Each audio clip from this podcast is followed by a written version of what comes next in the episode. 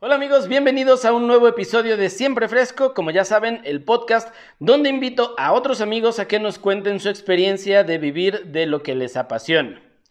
Este episodio es muy especial porque seguramente muchos de ustedes en su casa, cuando eran niños o en la actualidad, que ya son unos adultos independientes, pues han adquirido juguetes o los juguetes eran parte importante en su vida. Seguramente tienen una muñeca muy especial, un muñeco que los ha acompañado o que le guardan mucho cariño.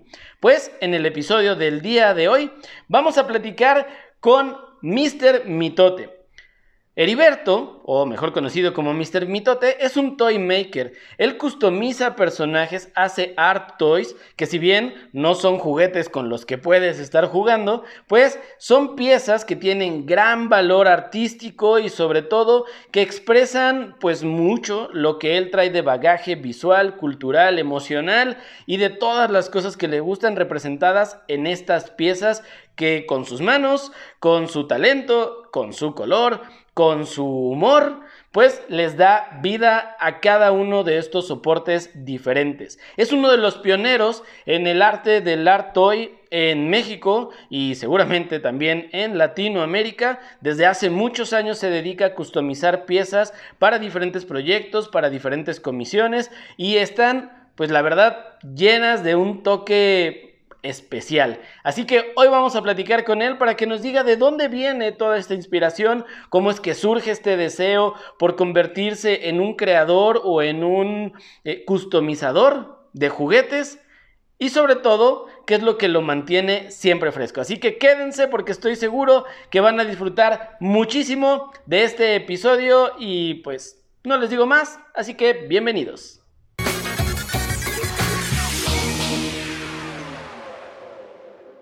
¿Qué onda, amigo? ¿Cómo eh, está hasta, hasta, el pelito y todo, güey. Pues sí, para salir bien, como en la foto que pusiste. Es de estudio. Ándale. Esa es de, esas del, este, de estudio fotográfico que iban a las escuelas y te tomaban así. Foto este, infantil, güey. Exacto. Oye, pues, ¿cómo andas?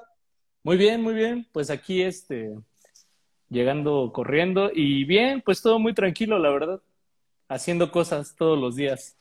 el buen Mr. Mitote. Así es. Oye, a ver, vamos, vamos a empezar desde el inicio. ¿Por qué, tú, tú por qué usaste el Mr. Mitote?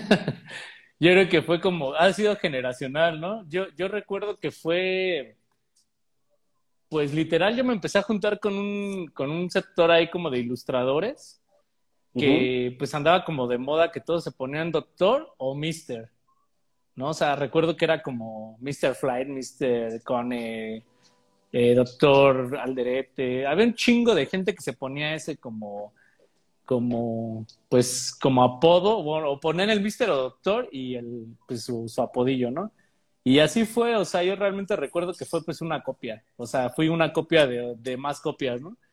Porque pues no sé si recuerdas, yo, yo, yo recuerdo mucho que en ese tiempo pues todos querían ponerse un apodo. Es que fue como mucha tendencia, porque creo que los ilustradores como más formales, pues veníamos como rompiendo un poco lo que era, creo que la formalidad de la ilustración, hasta en, los nombres, ¿no? Antes todos se llamaban por su nombre, tal cual, y actualmente creo que, bueno, en esa época recuerdo que todos se ponían apodos, todos que todos llega, me acuerdo mucho que todos como que queríamos ponernos un apodo siempre porque veíamos que todos tenían apodos, ¿no? Y yo me lo terminé poniendo así como Mr. Mitote, ¿no? Y el Mitote pues, fue porque lo vi en un libro y dije, pues Mitote.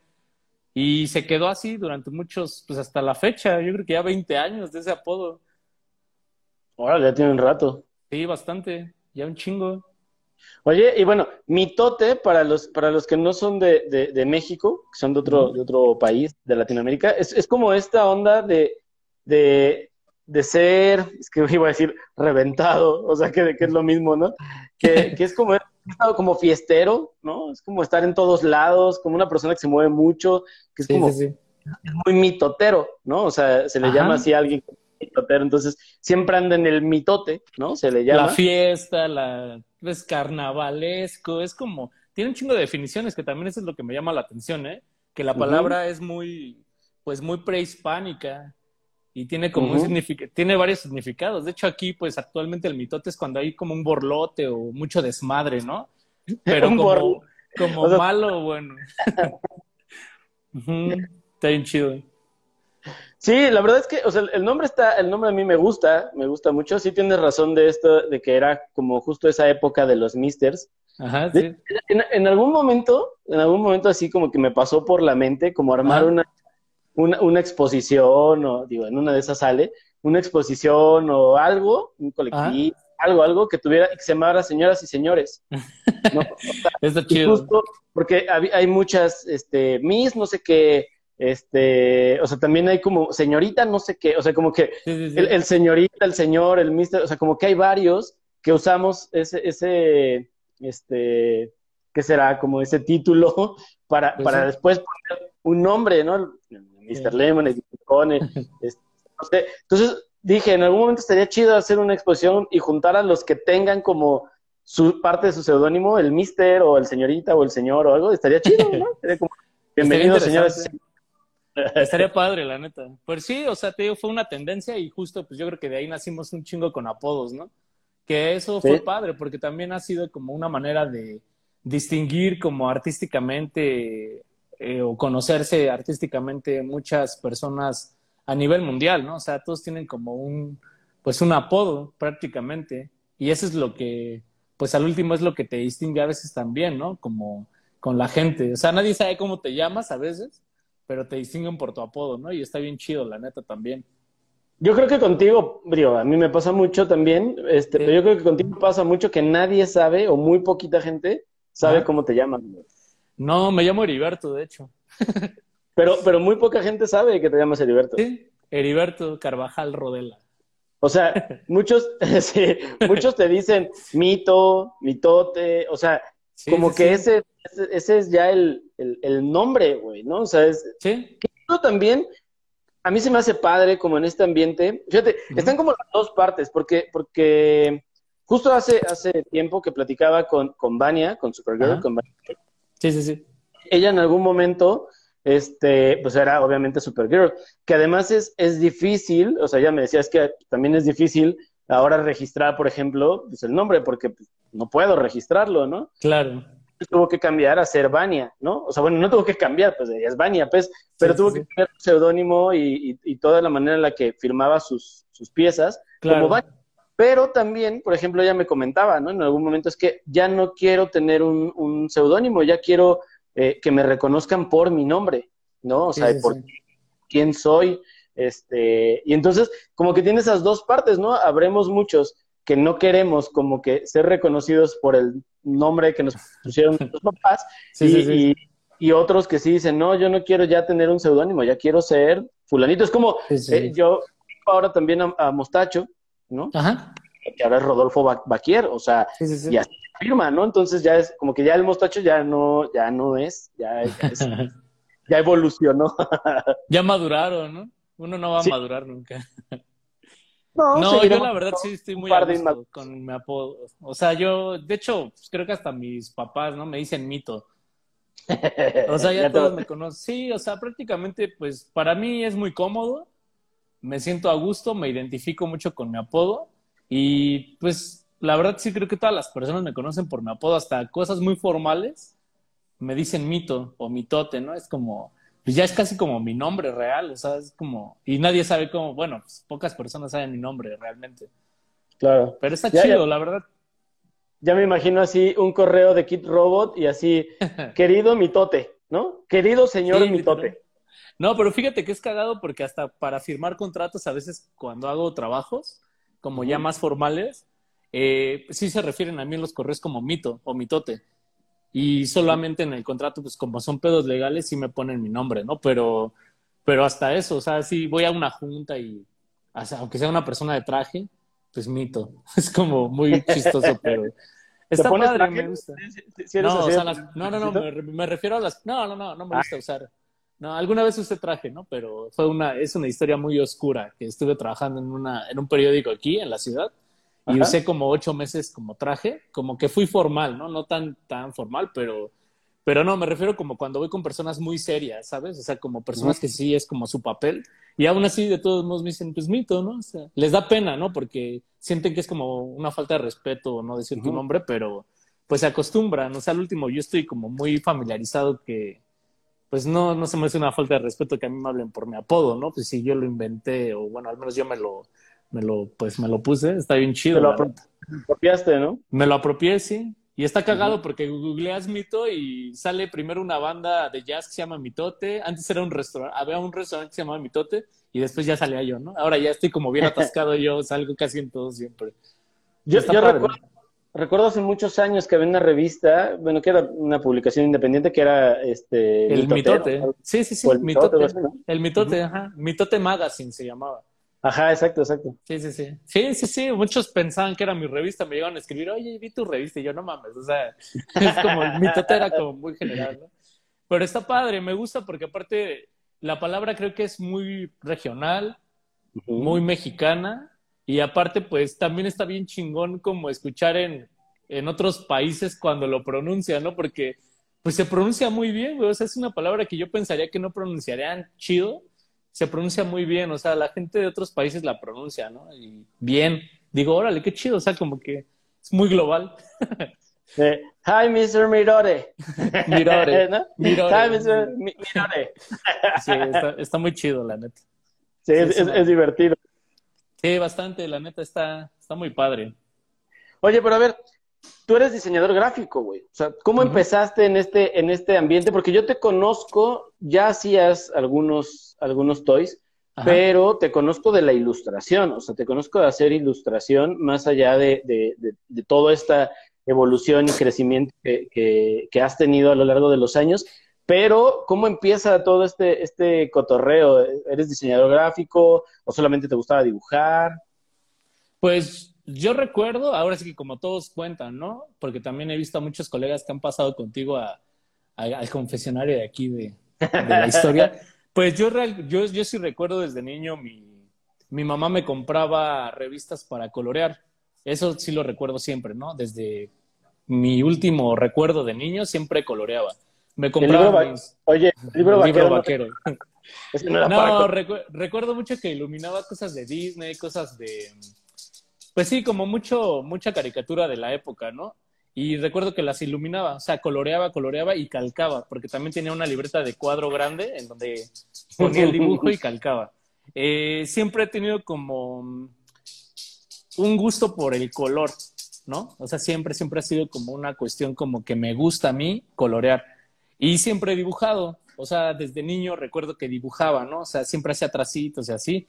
Posteriormente, pues, en la secundaria y en la preparatoria, siempre dibujé. Me metí siempre desde la secundaria y en la prepa a cuestiones de una clase que era artes plásticas. En escuela, en las escuelas públicas aquí en la Ciudad de México, generalmente llevas una materia que es opcional, ¿no? Puede ser cocina, electricidad, este, cualquier cosa. Yo siempre buscaba artes plásticas, ¿no?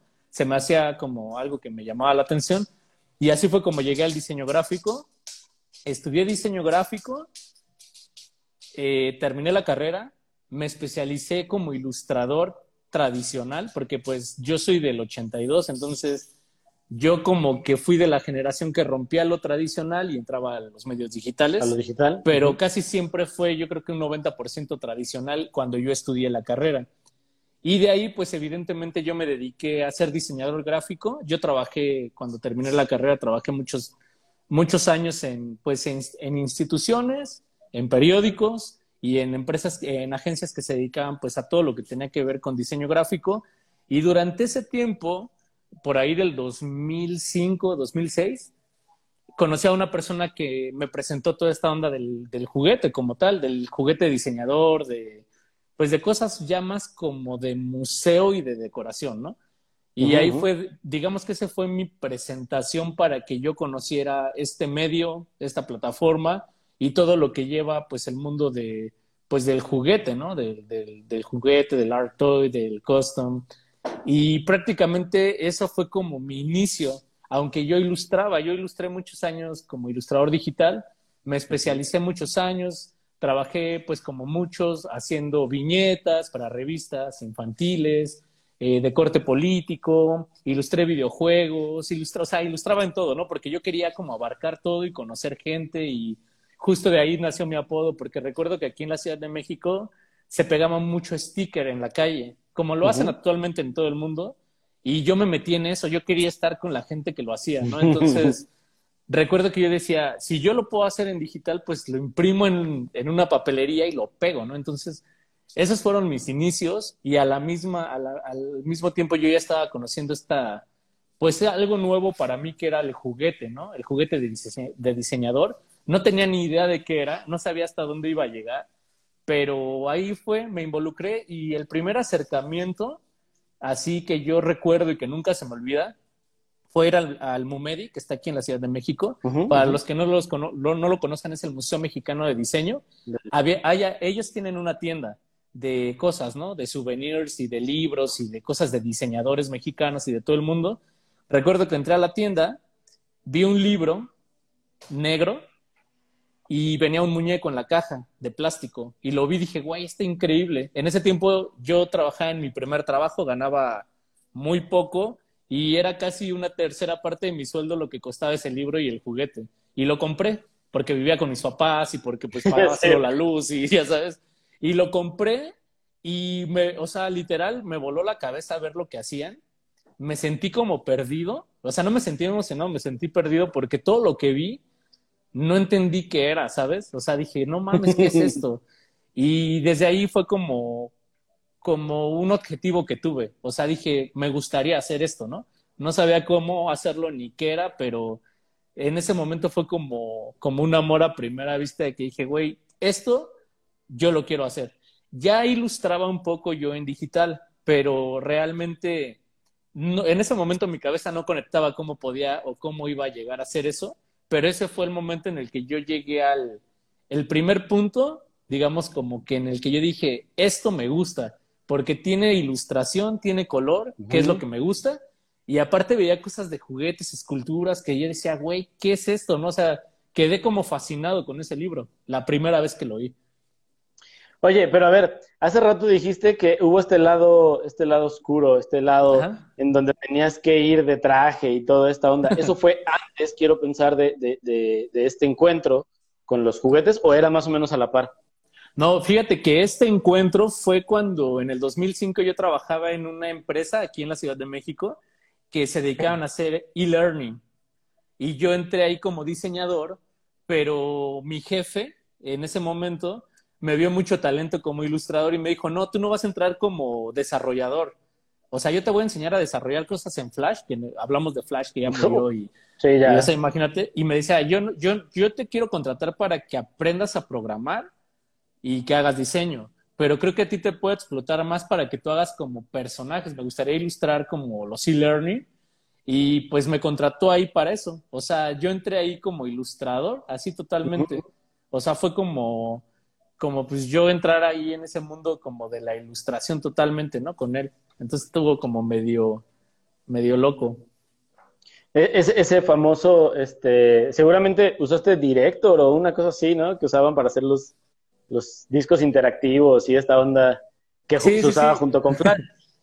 Recuerdo que era un SWF el que exportabas de Flash y de ahí lo metías a un Director y ese era un ejecutable para computadoras y bueno, los que no sepan qué es eso, pues ya seguramente la historia de las peces viene ahí, este, viene ahí ya, ya, está documentado seguramente en, en, algún este, en algún documental de, de, lo que fue antes el diseño gráfico, pero, pero yo aprendí mucho ahí, o sea, yo recuerdo que pues fue como algo muy bueno para mí haber entrado en ese primer trabajo, porque era, te hablo del 2005, 2006, cuando yo entré a esa empresa me dieron mucha confianza para crear personajes. Yo no sabía que era crear personajes, o sea, ya ilustraba como yo podía, o sea, como lo entendía. Eh, ilustraba todo en Illustrator, siempre he amado ese programa. Eh, me gusta el palpable, me gusta el vector, ¿sabes? O sea, hasta la fecha, después de 20 años sigo, sigo fascinado con el programa y con toda esta onda. Y ahí, digamos que fue mi acercamiento a saber qué era crear personaje, qué era crear un fondo, cómo se ordenaban los archivos, Anteriormente estuve en el Museo del Chopo y ahí me odiaban porque yo todos los vectores los hacía en una sola capa. Entonces me decían, güey, o sea, está súper, o sea, yo decía, pues, o sea, yo no sé cómo, ¿no? Todo en una capa. Ya después eh, aprendí a ser más ordenado, el trabajo me ayudó a ordenar, a, a entender muchos, este, muchos tecnicismos acerca de la ilustración.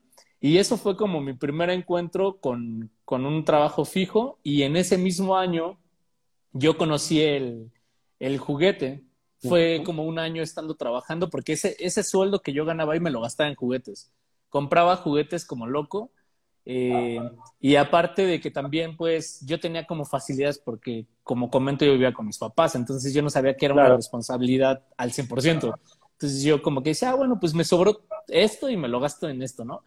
Pero así fui pasando y pues de ahí trabajé en otra empresa que era como corte editorial para niños. Ahí me, me, me ocuparon mucho para hacer eh, em, como eh, comerciales para la revista, ilustrados. Eh, hacían muchos videojuegos para, para, los, pues para la, la, audiencia y yo hacía toda la ilustración. Después de ahí, o sea, te hablo de tres, tres años, otros tres años. Después pasé a un periódico, pasé al periódico El Universal, que es de aquí de la Ciudad de México. Entré al área de online, porque aparte me fui especializando como en cuestiones digitales para ese tiempo, ¿no? Diseñé aplicaciones, diseñaba interfaz, eh, me metí un poco a la programación. Hablamos de Dreamweaver, Fireworks, Flash. Eh, y poco a poco, después pasé a otra agencia. O sea, trabajé yo creo que como 10 años de mi vida en lugares fijos, de los cuales evidentemente siempre he estado súper agradecido y lo recuerdo todo así, te lo juro. Yo he escuchado a otros colegas que no la han pasado muy bien, yo la pasé genial. Eh, ahí fue como la mayor parte de gente que estuvo conmigo, fue mi familia en el momento. Y pues la pasé muy bien y aprendí un chingo. Pero lo importante fue que yo nunca dejé de ilustrar, nunca. Y durante todo ese tiempo que justo te digo que conocí el, pues, el juguete, también estuve practicando mucho, conociendo, metiéndome a talleres para aprender materiales nuevos. Y pues ya, o sea, sí fueron como, fue como una línea de tiempo bastante larga. La que les platiqué en un minuto fue, fueron 10 años. O sea, fueron bastantes años. Pero que está chido, porque lo hemos platicado en ocasiones anteriores con otros invitados. Eh, o sea, que a fin de cuentas, esta experiencia de trabajar, o sea, muchos podrán decir, es que en la escuela no me enseñaron, es que tal, es que no tengo experiencia, es que es, en el, o sea, a fin de cuentas es en el campo laboral, es en el, es afuera donde, donde realmente aprendes, porque te das cuenta de muchas situaciones que hay como, como alrededor, incluso herramientas que tienes que aprender a usar, procesos que tienes que hacer. Tú dijiste ahorita, ¿no? Aprendí a ser organizado o, aprendí a organizarme. Este tipo de cosas son las que aprendes justamente en esos lugares en el que te exigen eh, una, o, sea, o tienes una responsabilidad de tiempos de entrega, de calidad de tu trabajo, de proponer cosas diferentes, porque también digo, en muchos, en muchos casos no será, pero, pero en la mayoría el área como de diseño, en, la mayoría de los lugares, es el área que tiene que estar como proponiendo más cosas, ¿no? Porque se supone que es el área donde están los creativos, ¿no? Digo entre comillas porque porque de repente es como, pues a veces no todos somos tan creativos, ¿no? O sea, la, la creatividad no, no va de la mano en que tú estudies cierta carrera. Hay doctores muy creativos, hay este, ingenieros, abogados, contadores muy creativos, ¿no? Para, para, para su vida diaria. Entonces, pero bueno, eh, es esta área la que por lo general tiene que ir marcando esa pauta o esa diferencia, ¿no? Entre, entre, entre poner la creatividad, entre estarte esforzando, eh, estar viendo qué se está haciendo afuera. Entonces, la mejor experiencia, el mejor aprendizaje, yo creo que es justo afuera, ¿no? Independientemente de si trabajas en algo que tenga que ver directamente con lo que te dedicas en la actualidad, o sea, en tu caso, por ejemplo, pues creo que nada de lo que, de lo que hacías antes estaba relacionado directamente con lo que haces ahora, pero sí tenía muchas cuestiones que te van ayudando a ir formándote justamente para ir encontrando eh, tu camino y encontrando la manera en, cómo tienes que ir guiándote para hacer lo que a lo que te quieres dedicar y, ir cumpliendo esas metas poco a poquito. Entonces, estos 10 años, pues digo, no se comparan para nada con una carrera universitaria, ¿no? Que de repente muchos dicen, es que ya termino la escuela o termino un curso o termino un taller o termino un diplomado y ya con eso la voy a armar y ya voy a romperla en todo el mundo, ya voy a vender en todos lados. Como, no, no es cierto, o sea, es mucho tiempo de estar ahí constante y ser este, persistente y no abandonar el barco a la primera que, que ya las cosas no salen, que no salen como tú esperabas. Sí, totalmente. O sea, eh, yo creo que muchos, bueno, yo me, yo, yo me identifico con algo que realmente a mí me pasó. Yo no sé si a muchos les ha pasado, pero yo realmente, o sea, yo todo lo que he ido conociendo, pues a veces digo, esto me sirve, esto no me sirve, ¿no? Evidentemente cuando uno pues sale de la carrera y entra a su primer trabajo y el sueldo no es lo mejor y haces una retrospectiva, por ejemplo, ahorita yo de mi vida digo, bueno, mames, ganaba nada, ¿no? Pero son, yo creo que enseñanzas de todo tipo, ¿no? Porque, pues administrativamente, pues uno es inexperto, no sabe ahorrar, todo se lo gasta en juguetes, ¿sabes? O sea, aportas lo mínimo en casa, cuando vives con tus papás, este, pues todo te lo gastas en una salida, pues con tus amigos. Con tus amigos. Entonces, yo creo que vas agarrando mucha experiencia eh, en diferentes etapas de tu vida, ¿no? O sea, yo realmente las fui adaptando muy rápido, me fui adaptando mucho a como todo lo que iba viviendo. Creo que sí, siempre tuve, siempre, nunca tuve claro, o más bien yo nunca me propuse querer ser ilustrador, pero el día que conocí la ilustración dije, me gusta. Y cuando algo me gusta, yo soy muy, pues investigo mucho, ¿sabes? O sea, o trato de acercarme con las personas que sé que saben y trato de, pues, proponer algo, o sea, como pues acercarme y decir, oye, enséñame, em, estoy interesado, pregunto mucho, a veces soy muy jodón, pero pregunto, ¿no? Porque me, me gusta, o sea, si algo sé que no me queda, pues practico hasta la fecha y anteriormente. O sea, creo que he sido una persona que he sido muy agradecido con cada una de las personas que he conocido, desde un abogado hasta un contador, hasta la persona, o sea, todos son importantes, todos, yo te lo digo abiertamente, yo, todas las personas que he conocido, te puedo hablar hasta de la señora de la limpieza de la agencia en la última que yo estuve, que era una persona súper amable, siempre me daba los buenos días. O sea, aprendes de eso, ¿no? O sea, ser humilde. claro. o sea, que aprendes a romper todas las diferencias que hay que actualmente, afortunadamente, se está trabajando como mucho también en temas de no haber jerarquías, no haber como clasismo y todo eso. Pues nosotros, yo, yo al menos recuerdo mucho que trabajé con gente que era así y no estaba tan, tan informado, ¿no? Pero yo siempre he sido como una persona que trato de ser empática, ¿no? Y eso aprendí mucho, aprendí a venderme. O sea, yo veía cómo me vendían a mí, pero pues a mí me daban un sueldo, ¿no? Y aprendí cómo se hacía. Actualmente me sirvió. Eh, pues aprendí a ser bien hecho, aprendí a trabajar en equipo, que es muy importante aprendí también que no todo lo puedes hacer tú, aunque tengas la capacidad, no tienes el tiempo, ¿no? Y no tienes cinco mitotes o cinco gabos o no tienes, o sea, aprendes a trabajar en equipo y quien lo pueda resolver más rápido es la manera más eficaz porque pues tú y yo sabemos y todos los que nos están viendo que el tiempo es vida, ¿no? Y también hay que aprender a delegar también cosas. Entonces, pues yo aprendí de todos Actualmente estoy muy solo porque ya no trabajo con todos esos que estuve, pero siempre los conservo, ¿no? En, en, un pensamiento y más cuando ejecuto cosas, ¿no? Que para mí es muy importante. O sea, todo lo aprendido gracias a personas que indirectamente me lo enseñaron, lo, lo, lo aplico. Y creo que eso también ha sido una muy buena fórmula para mí, para poder estar tranquilo y estar creando todos los días.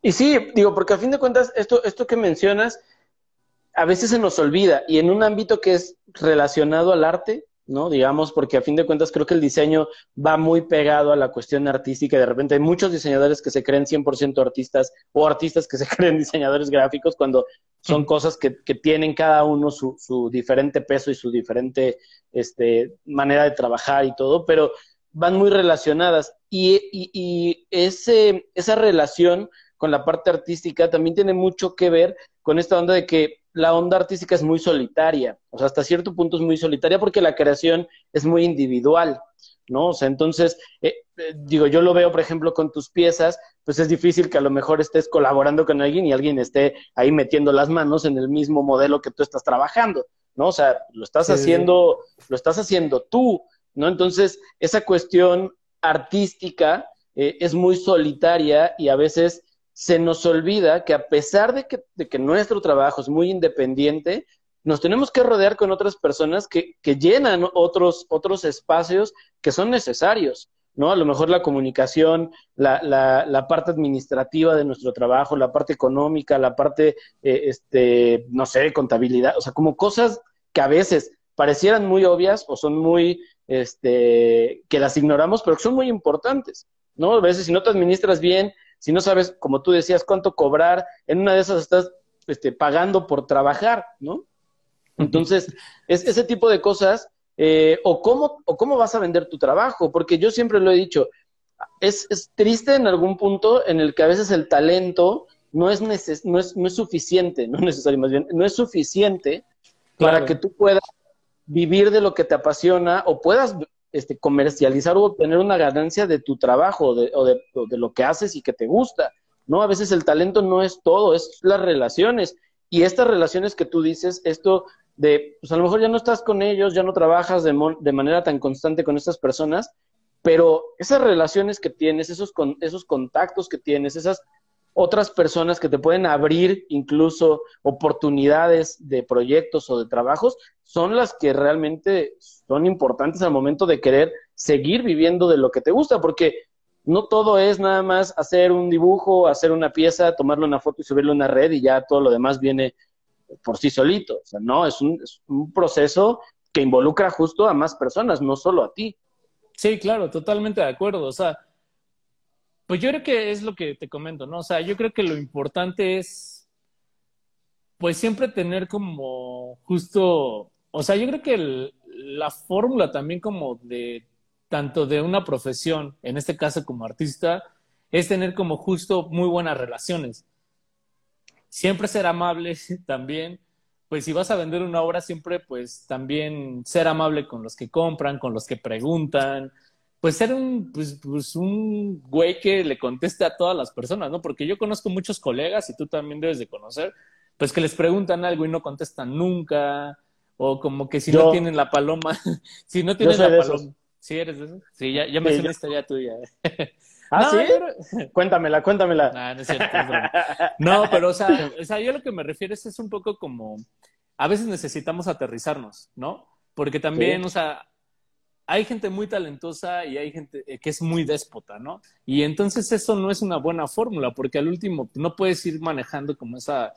Desgraciadamente así se rige todo, ¿no? Los contactos llegan, pues también como la apertura que tú tengas para venderlos y la apertura con la que tú los mantengas, ¿no? Un artista sobrevive de la gente que le compra su arte. Si tú no eres agradecido con quien te lo compra, pues evidentemente no te vuelven a comprar, ¿no? Es como una, o sea, es como pues hablando de arte es eso, ¿no? O sea, te compran, agradeces, te compran, produces. Todo el tiempo tienes que estar contestando, porque a menos de que tengas un asistente, pues él va a ser la relación pública. Si tú la haces, pues si tú haces todo, pues tú tienes que ser como muy consciente de todo el trabajo que va a llevar. Yo la verdad, pues trabajo con fotógrafos, que bueno, con un fotógrafo que es que, quienes toma mi, pues la fotografía de mis piezas.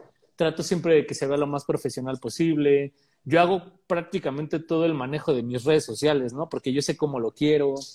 No sé hasta qué grado yo estaré abierto a tener un asistente porque soy muy mamón, pero no, o sea, no soy grosero, soy como muy delicado con lo que yo hago y a veces solo yo sé cómo lo quiero, ¿no?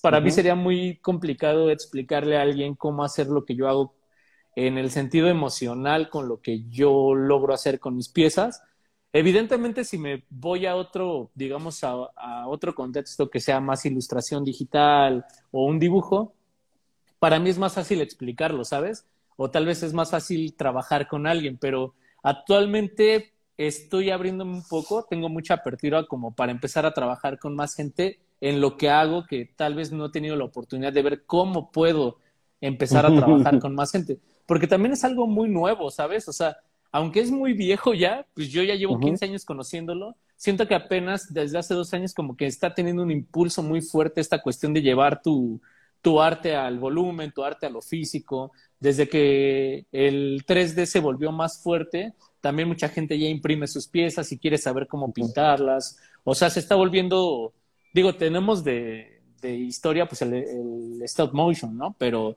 porque ahí se hace, o los dioramas y todo esto, pero aún así no está tan explotado y pues es difícil encontrar gente que ya lo esté haciendo, ¿no?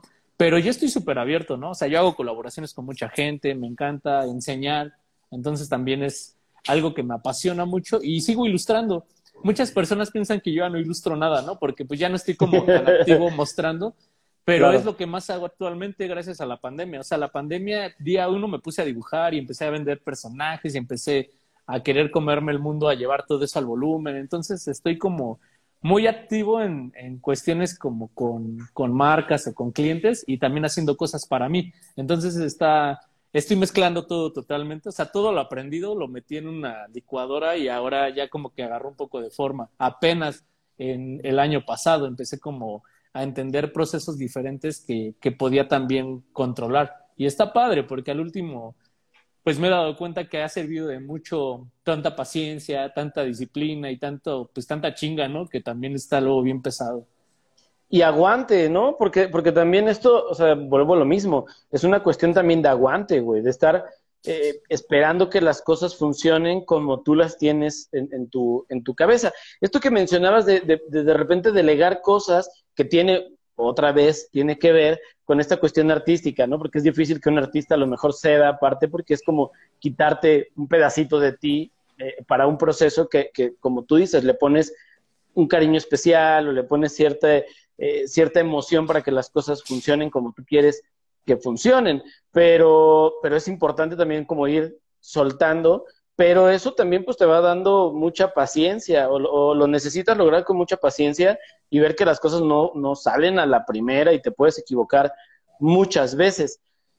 Ahorita, algo, algo que yo quería este, justo, justo platicar contigo, ahorita que decías de, hace cuánto tiempo encontraste eh, eh, este acercamiento con los toys y que decías que relativamente es nuevo en, pues digamos, en México o en Latinoamérica, ¿no? Yo creo que Europa, Estados Unidos ya tienen mucho más tiempo con esta, con esta cultura del, de, los sí, de los art toys. Incluso yo creo que tiene que ver con el model, con el eh, aeromodelaje y estas ondas, ¿no? O sea que ya hay mucha banda, Hay mucha banda que ya antes ya intervenía carritos o estas, estos dioramas de, de, la guerra y cosas así, o sea que, que tienen esa esencia, digamos, ¿no? Porque incluso usan algunos materiales este, similares para algunas cosas, pero claro en Latinoamérica y en, o sea, en México no era tan común, o no es tan común porque además es un, digamos, hobby, un pasatiempo caro, ¿no? Para alguien que se quiere dedicar a eso. Pero cuando tú empezaste, ya había este, algunos, si no mal recuerdo, bueno, Matucha creo que era de las primeras, ¿no? Que empezaba también como en este,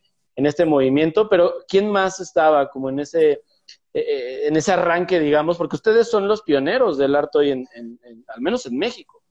Pues sí, eh, o sea, en, en, en, el, en el mundo, bueno, en el mundo de aquí de México, nuestro mundo empezó como por el 2003, ¿no? Como hubo gente que empezó a traer cosas. Eh, yo creo que pioneros, que de hecho fue como, fue muy raro, porque recuerdo que hubo una persona que se llama Agustín de Anda, un, un amigo, que él coleccionaba cosas de Star Wars ya de antaño.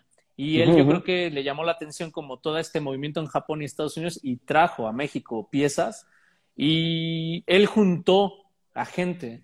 O sea, haz de cuenta, la, la, las primeras personas que yo recuerdo que nos juntábamos, de hecho nos juntábamos para hablar de eso, fuimos los Bere, Bere and Bere, Ajá, Toloache Toys, que es Burn Baños, el hooligan, el hooligan que él, pues lo ubica más la gente que hace juguete, pero él es de los pioneros. Había otro, otro colega que se apodaba Efo, que él ya, pues ya no hace. Estaba Frank Misterio, Matucha, Frank.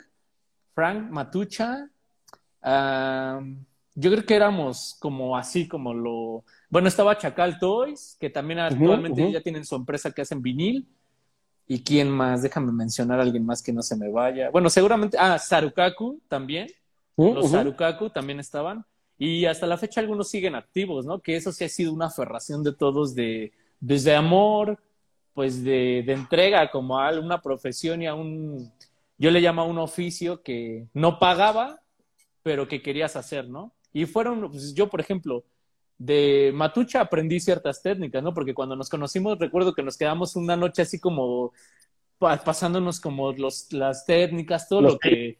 Sí, sí, sí, porque yo, yo ya la conocía de trabajo y nunca la había conocido en persona y, y, no había nadie que lo hiciera. Entonces cuando la conocí fue así como toda la noche me enseñó cómo hacía ella sus piezas.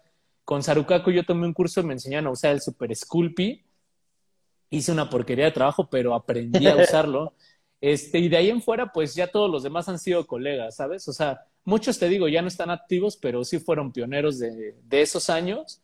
Actualmente, pues creo que los más fuertes al día es Frank Misterio, Hooligan, y que son los que siguen haciendo, ¿no? De la vieja guardia. Shifa, ¿no? Bueno, ya nuevo, ya, pero ya nuevo, ¿no? Shifa ya ni tan nuevo, ¿no? Porque yo creo que ya Shifa ya lleva su década. Pero sí, fue como la, fue la segunda generación. Pues bueno, si marcamos esa como primera, él ya fue la segunda generación. Es muy bueno también. Él, o sea, digo, ya se hablas de nuevas generaciones. Ahorita está muy activo y hay mucha gente así súper talentosa, pero pues sí fue muy importante. Y la verdad, pues cada uno aportó lo, aportó lo que pudo en su momento. Y ya muchos otros, pues seguimos como llevándolo a la práctica, ¿no? Como para enseñar y todo. Y pues como dices, o sea, pues todas las técnicas que aplicamos nosotros no son que las inventamos, ¿no? O sea, el aerógrafo, pues más bien ya lo aprendimos a aplicar en las piezas, el aerosol en las piezas, acrílico, los primers, los acabados, los barnices, el sculpey, la epóxica, la resina, o sea, la madera, cómo llevar un juguete a peluche, pitipiti, ¿no? Que ellos son muy buenos en eso, Toloache también que lo hace. Actualmente creo que todos han, han dejado una semilla importante porque si hablamos como ilustradores, creo que los ilustradores siempre queremos tener nuestro personaje en plush, en un juguete, ¿no? Y actualmente hay como mucha apertura pues, ya un poquito más clara de cómo se puede hacer, ¿no? Y que también el mercado lo está pidiendo, ¿no? La pandemia pidió mucho como, no tengo qué hacer con mi dinero, ¿no? Mucha gente como, quiero, véndanme, ¿no? Y ahora ya todos sabemos que podemos vender un juguete, podemos vender un peluche, Podemos vender una postal, una risografía, una serigrafía, un cuadro enmarcado, ya sabes en dónde enmarcar, ya sabes en dónde imprimir, ya sabes en dónde imprimir una playera. O sea, creo que también todos han sido de alguna manera, han dejado una semilla en todas las técnicas para que pues las nuevas generaciones tengan esa facilidad de tiempo, ¿no? O sea, ya, yo me equivoqué mucho haciendo cosas, yo aprendí del error, ¿no? Totalmente.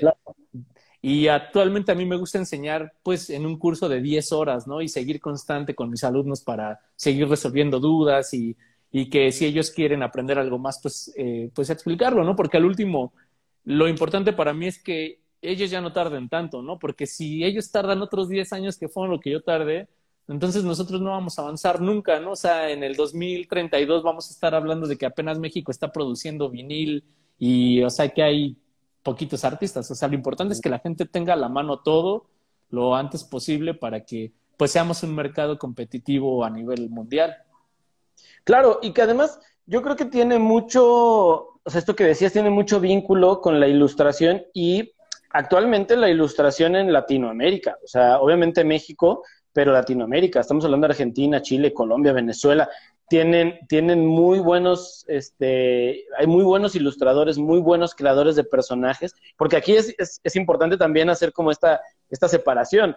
Hay muy buenos ilustradores y hay muy buenos creadores de personajes, o sea, son cosas también eh, eh, muy diferentes, no es lo mismo que tú, si te, te ocurra una ilustración con un monito, a que desarrolles tal cual un, un personaje, que es lo que muchos de ustedes eh, hacen, ¿no? O sea, desarrollar tal cual personaje, el estilo que le puedes dar, eh, las ciertas características físicas que puede tener. Y en Latinoamérica hay muy buenos eh, creadores de personaje que cuando esto lo, logras pasar a, otro formato, ¿no? En este caso el formato ya físico, como es hacer esta, esta cuestión que que a fin de cuentas el, custom sigue siendo muy artesanal, ¿no? O sea, que también eso es lo, eso es lo padre, eso es lo bonito del, del custom, a diferencia, en mi, en mi, a mi punto de vista, de alguien que lo pudiera pasar a 3D y lo pudiera reproducir y después hacer un molde y, ya hacerlo en vinilo, en lo que quieras, ¿no?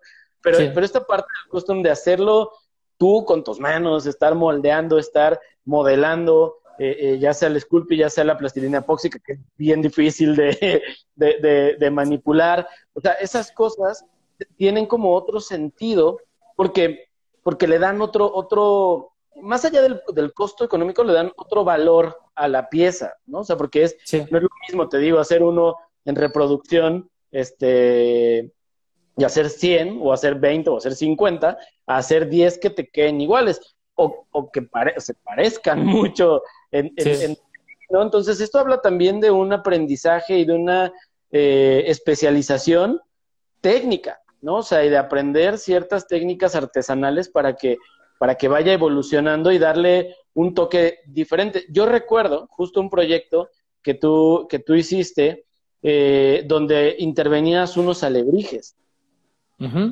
que, justo es esta, estas dos partes y que es lo que yo a veces he visto en muchos proyectos que tienen que ver con la, con la cuestión del vínculo artesanal, con el vínculo contemporáneo, digamos, del diseño o la ilustración, y que es como, hay muchos maestros artesanos, y tú sales eh, en México y en otros países de, Centro y Suramérica, y, sales y ves muchos artesanos que hacen cosas increíbles, hacen bordados, hacen escultura, hacen grabado, no sé, pero como que obviamente por su, por su entorno, por la tradición y por todo, como que hacen lo mismo y vienen repitiendo lo mismo, lo mismo y lo mismo de generación en generación y el mismo, es más, pareciera hasta el mismo molde, ¿no? Y tienen ya la facilidad, pero cuando tiene este choque o esta unión, más bien, más, más, que choque, esta unión con, con esta cuestión ya más contemporánea o con esta cuestión más de una perspectiva diferente, como podría ser un diseñador o un ilustrador, se logran proyectos increíbles, ¿no? Como este que te digo que yo recuerdo mucho de la alebrije. A fin de cuentas, el alebrije es una tradición en México y que, o sea, de por sí ya tiene un trabajo artístico muy grande, pero cuando se vinculan estas dos partes de ver eh, un tigre desde una perspectiva diferente, con unas, este, con unas proporciones, con un trazo, con una eh, eh, personalidad diferente, pues logras algo único y que realmente explota las dos partes. La parte artesanal que ya, que ya viene de muchos años y la parte de, de, diseño, de arte, de modernidad que le puede imprimir un artista, ¿no? Entonces, esto también es un vínculo bonito con personas que hacen este tipo de trabajo porque pueden muy bien adaptarse incluso a otras ramas eh, artísticas o artesanales. Pues sí, mira, prácticamente ese proyecto que tú mencionas, eh, yo lo vi como un proyecto social con vínculos artísticos. Eh, fue una mezcla que, hice con un artesano de, Oaxaca, de las, del municipio de Arrazola, que ellos se dedican a, a, hacer alebrijes totalmente. Cuna de alebrijes significa Arrazola. Entonces, este, eh, pues ahí el, reto fue, pues primero llegar a un acuerdo con el artesano, de plantearle cómo podría ser mi interpretación de color. Eh, ellos tienen un proceso, que eso es lo interesante, ¿no? O sea, el proceso es que los hombres tallan, o sea, bueno, un proceso, digo, no quiero hablar mal de los artesanos ni, de las tradiciones, pero es una tradición muy arraigada que actualmente pues ya no se ve bien, ¿no? O sea, es como el hombre hace lo más peligroso que es cortar la madera y tallarle, la mujer hace lo más delicado que es pintar. Ahí lo interesante fue que rompimos esa, pues esa dinámica, ¿no? Porque yo le dije, güey, déjame pintarlos, ¿no? O sea, yo los pinto. Y estuvieron muy abiertos, fue como de, piéntalos, interprétalos como tú quieras. Hicimos creo que como 32 piezas. Órale, suena, suena un poco, o sea, suenan pocas piezas, pero fue, fue un proyecto como de, de, a largo tiempo. Fue, duramos como un año interviniendo los alebrijes. Eh, es interesante porque pues ellos tienen una idea diferente de cómo se trabaja, ¿no? Desde esta cuestión tradicional. Y pues yo les, yo les explicaba cómo los iba a pintar yo, ¿no? Y no, no concebían mucho como la idea. O sea, era como yo los pinto con spray, con aerógrafo y después con acrílico, que ustedes sí lo ubican y y pues ya les pongo estos materiales y pues decían, pues nos llama la atención, pero no sabemos cómo va a quedar, ¿no? Y empezamos el proyecto, yo lo interpreté como, pues yo ya traía como un estudio de color, como un poco, pues como lo que ellos pintan y, o sea, como cachó muy bien, o sea, porque yo ya pintaba en ese, estoy hablando de hace como cuatro años, yo ya traía como un estilo como muy colorido en piezas, ¿no? Porque también yo voy cambiando por etapas de, pues etapas de trabajo, voy cambiando color, tema y concepto, ¿no? Y en ese momento justo estaba haciendo como colores muy de alebrije, que de hecho coincidió mucho, ahorita te voy a platicar de algo también padre que, que coincidió, es ese justo momento de mi etapa de pintura que era colorido, colorido, alebrije y toda esta onda, pinté con ellos muchas piezas con manchitas y puntitos, no tan detallado como lo hacen ellos, porque no se trata de copiarlo, sino de interpretar mi forma. Eh, pues lo hicimos, gustó mucho, las piezas se vendían muy bien, eh, pusimos un objetivo de, pues, de hacer cierta cantidad. Eh, por ciertas cuestiones personales del artesano, ya no continuamos con el proyecto, pero pues al último fue un proyecto muy importante en donde se mezcló arte, artesanía, diseño y fotografía y la gente los veía y decía, güey, o sea, ¿esto dónde lo compro? ¿No? O sea, socialmente, por eso hablaba de la palabra socialmente artístico, porque yo no logré que ellos, ellos ya los conocían, ¿sabes? O sea, no fue como que yo puse en el punto del mundo a ellos, no, pero nos pusimos al mismo, o sea, nos ayudamos mutuamente. Ellos, ellos eh, presentaban cosas de una calidad increíble y yo mostraba mi trabajo de pintura en piezas increíbles, talladas a mano.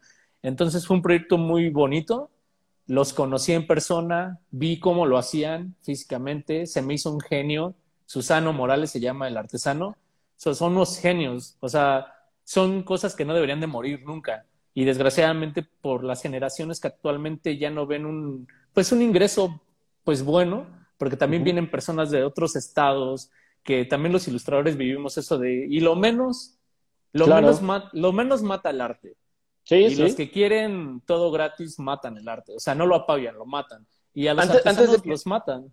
Sí, antes de que sigas, porque digo, este, está, está, está muy buena esa, esa anécdota, pero quiero hacer un punto porque algo que dijiste es esta onda social y cómo tú te involucraste y, y, esta onda de, bueno, yo, yo no los puse en el, en el mapa, yo no los saqué de, de, de, la comunidad y yo no, o sea, como que este, este tema a mí me llama mucho la atención y no sé si voy a tocar fibras de, de alguien y, o lo que sea, pero de repente está como esta onda de, de, apoyar a las comunidades eh, artesanas, ¿no? De, muchos lugares, donde de repente llega alguien con poder adquisitivo y dice, es que voy a apoyar a los artesanos y lo que voy a hacer es vender sus obras en boutiques y tal, carísimas, este, porque quiero apoyarlos. Y es como, no, güey, los estás explotando, o estás haciendo lo que no se debería de hacer, ¿no? Porque, porque, porque a fin de cuentas, eh, yo siempre digo este, que es esta onda como de, de, de, niño rico hippie, ¿no?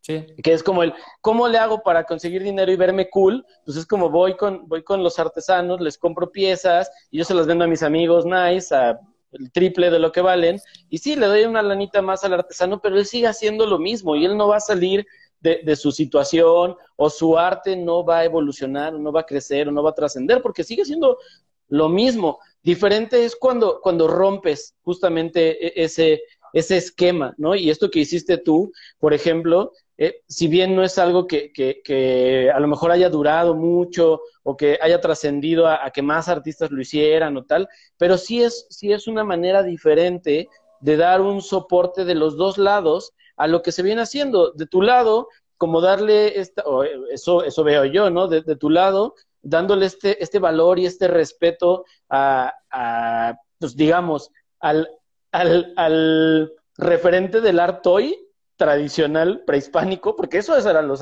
esos eran los art toys, ¿no? Esos son los art toys de nuestra cultura, los alebrijes, este, las figuritas estas de, de, vidrio soplado, ¿no? O sea, eso es el art toy tradicional, ¿no? Entonces, es como darle un, un valor mucho más este, importante a, esas cuestiones tradicionales y también ellos, pues, aprender que se pueden hacer, a lo mejor ellos, pues, usaban las pinturas que tenían a su alcance y tal, y a lo mejor para pintar una pieza tardaban, no sé, dos, tres días, o una semana, no sé, un mes, pero porque era el proceso que sabían, y a lo mejor ya llegas tú y les dices, miren, voy a pintar con aerosol o voy a pintar con esto, y dicen, oye, pues mejor pues a lo mejor ya rompo un poquito la tradición, ¿no? Rompo un poquito ese, e-, eso que venía de generación en generación, pero no es que le esté faltando el respeto, simplemente estoy haciendo un proceso diferente y a lo mejor si antes lo hacían un mes, ahora lo hago en 15 días y puedo producir, más o la calidad de mi trabajo sube y el valor también. O sea, como que estas cosas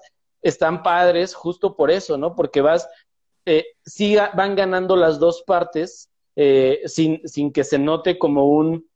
Eh, una, una, ventaja de una de las dos, ¿no? Porque en estos proyectos que te digo es como, sí, bueno, pero pues, tú qué hiciste, tú pusiste la lana o tú fuiste a, la comunidad a comprar las artesanías y después te la llevaste a la galería en tu ciudad chida para venderla. Tú no te pusiste a hacer un, ni una pulserita, ni siquiera aprendiste cómo se hacía la, la pulserita, o no te interesó este, eh, ver cómo se hacía la, la, pulserita. Tú lo que querías era verte nice y venderlo, ¿no? Entonces, estas dos cosas creo que chocan. A mí por eso me gustó mucho ese proyecto que tú hiciste cuando cuando lo de los alebrijes, porque era eso, güey. O sea, era ver una, una alternativa incluso diferente para lo que ya vienen haciendo estos maestros artesanos. Claro, o sea, yo lo que vi fue como aportar solo lo que yo sabía e interpretar, ¿no? Eh, de hecho, justo mi fotógrafo a mí un día me dijo, oye, tienes que tener mucho cuidado de que la gente no vaya a empezar de hater a pensar que tú estás haciendo como un trabajo desleal, ¿no? O sea, tú como que tratas siempre de, etiquetar o, algo en el sentido de decir que este pedo es un, pues como una colaboración en donde cuánto esto, o sea, tenías que ser como muy precavido, ¿no? Para evitar justo como malinterpretar de que yo estaba, o sea, pagando 100 pesos y ganando 10 mil, ¿no? O sea, nunca fue así. Este, te digo, yo, yo en lo que más pude, lo quise apoyar el proyecto. De hecho, mi intención era como en algún momento apoyar más. Este proyecto yo no lo inventé. Eh, hago una pausa para decir cómo llegué con él. Eh, Rojo Bermelo, los conoces muy bien. Gerardo, Gerardo nos conectó a varios artistas con artesanos de Arrazola para que pudiéramos colaborar. Pero dos años después de que se hizo ese evento, eh, por algún, por azares del destino, el, el, artesano que se llama Susano y yo no nos conectamos, no nos conocimos en persona. Y a él le pidieron una pieza muy similar a la que yo había hecho para ese evento. Y de ahí fue el conecte. O sea, fue un conecte dos años antes por Gerardo y posteriormente hicimos él y yo ya como bien platicado cómo queríamos que fuera.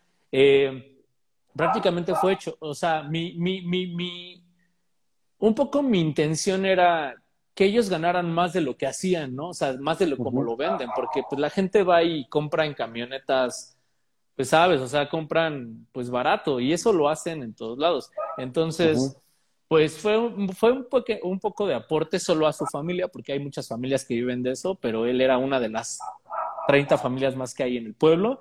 Eh, me encantaría volver a retomarlo en algún momento. Me sentí muy libre de hacerlo sentí que mezclábamos, o sea, me sentí que era una persona, él y yo éramos como haciendo magia juntos, ¿sabes?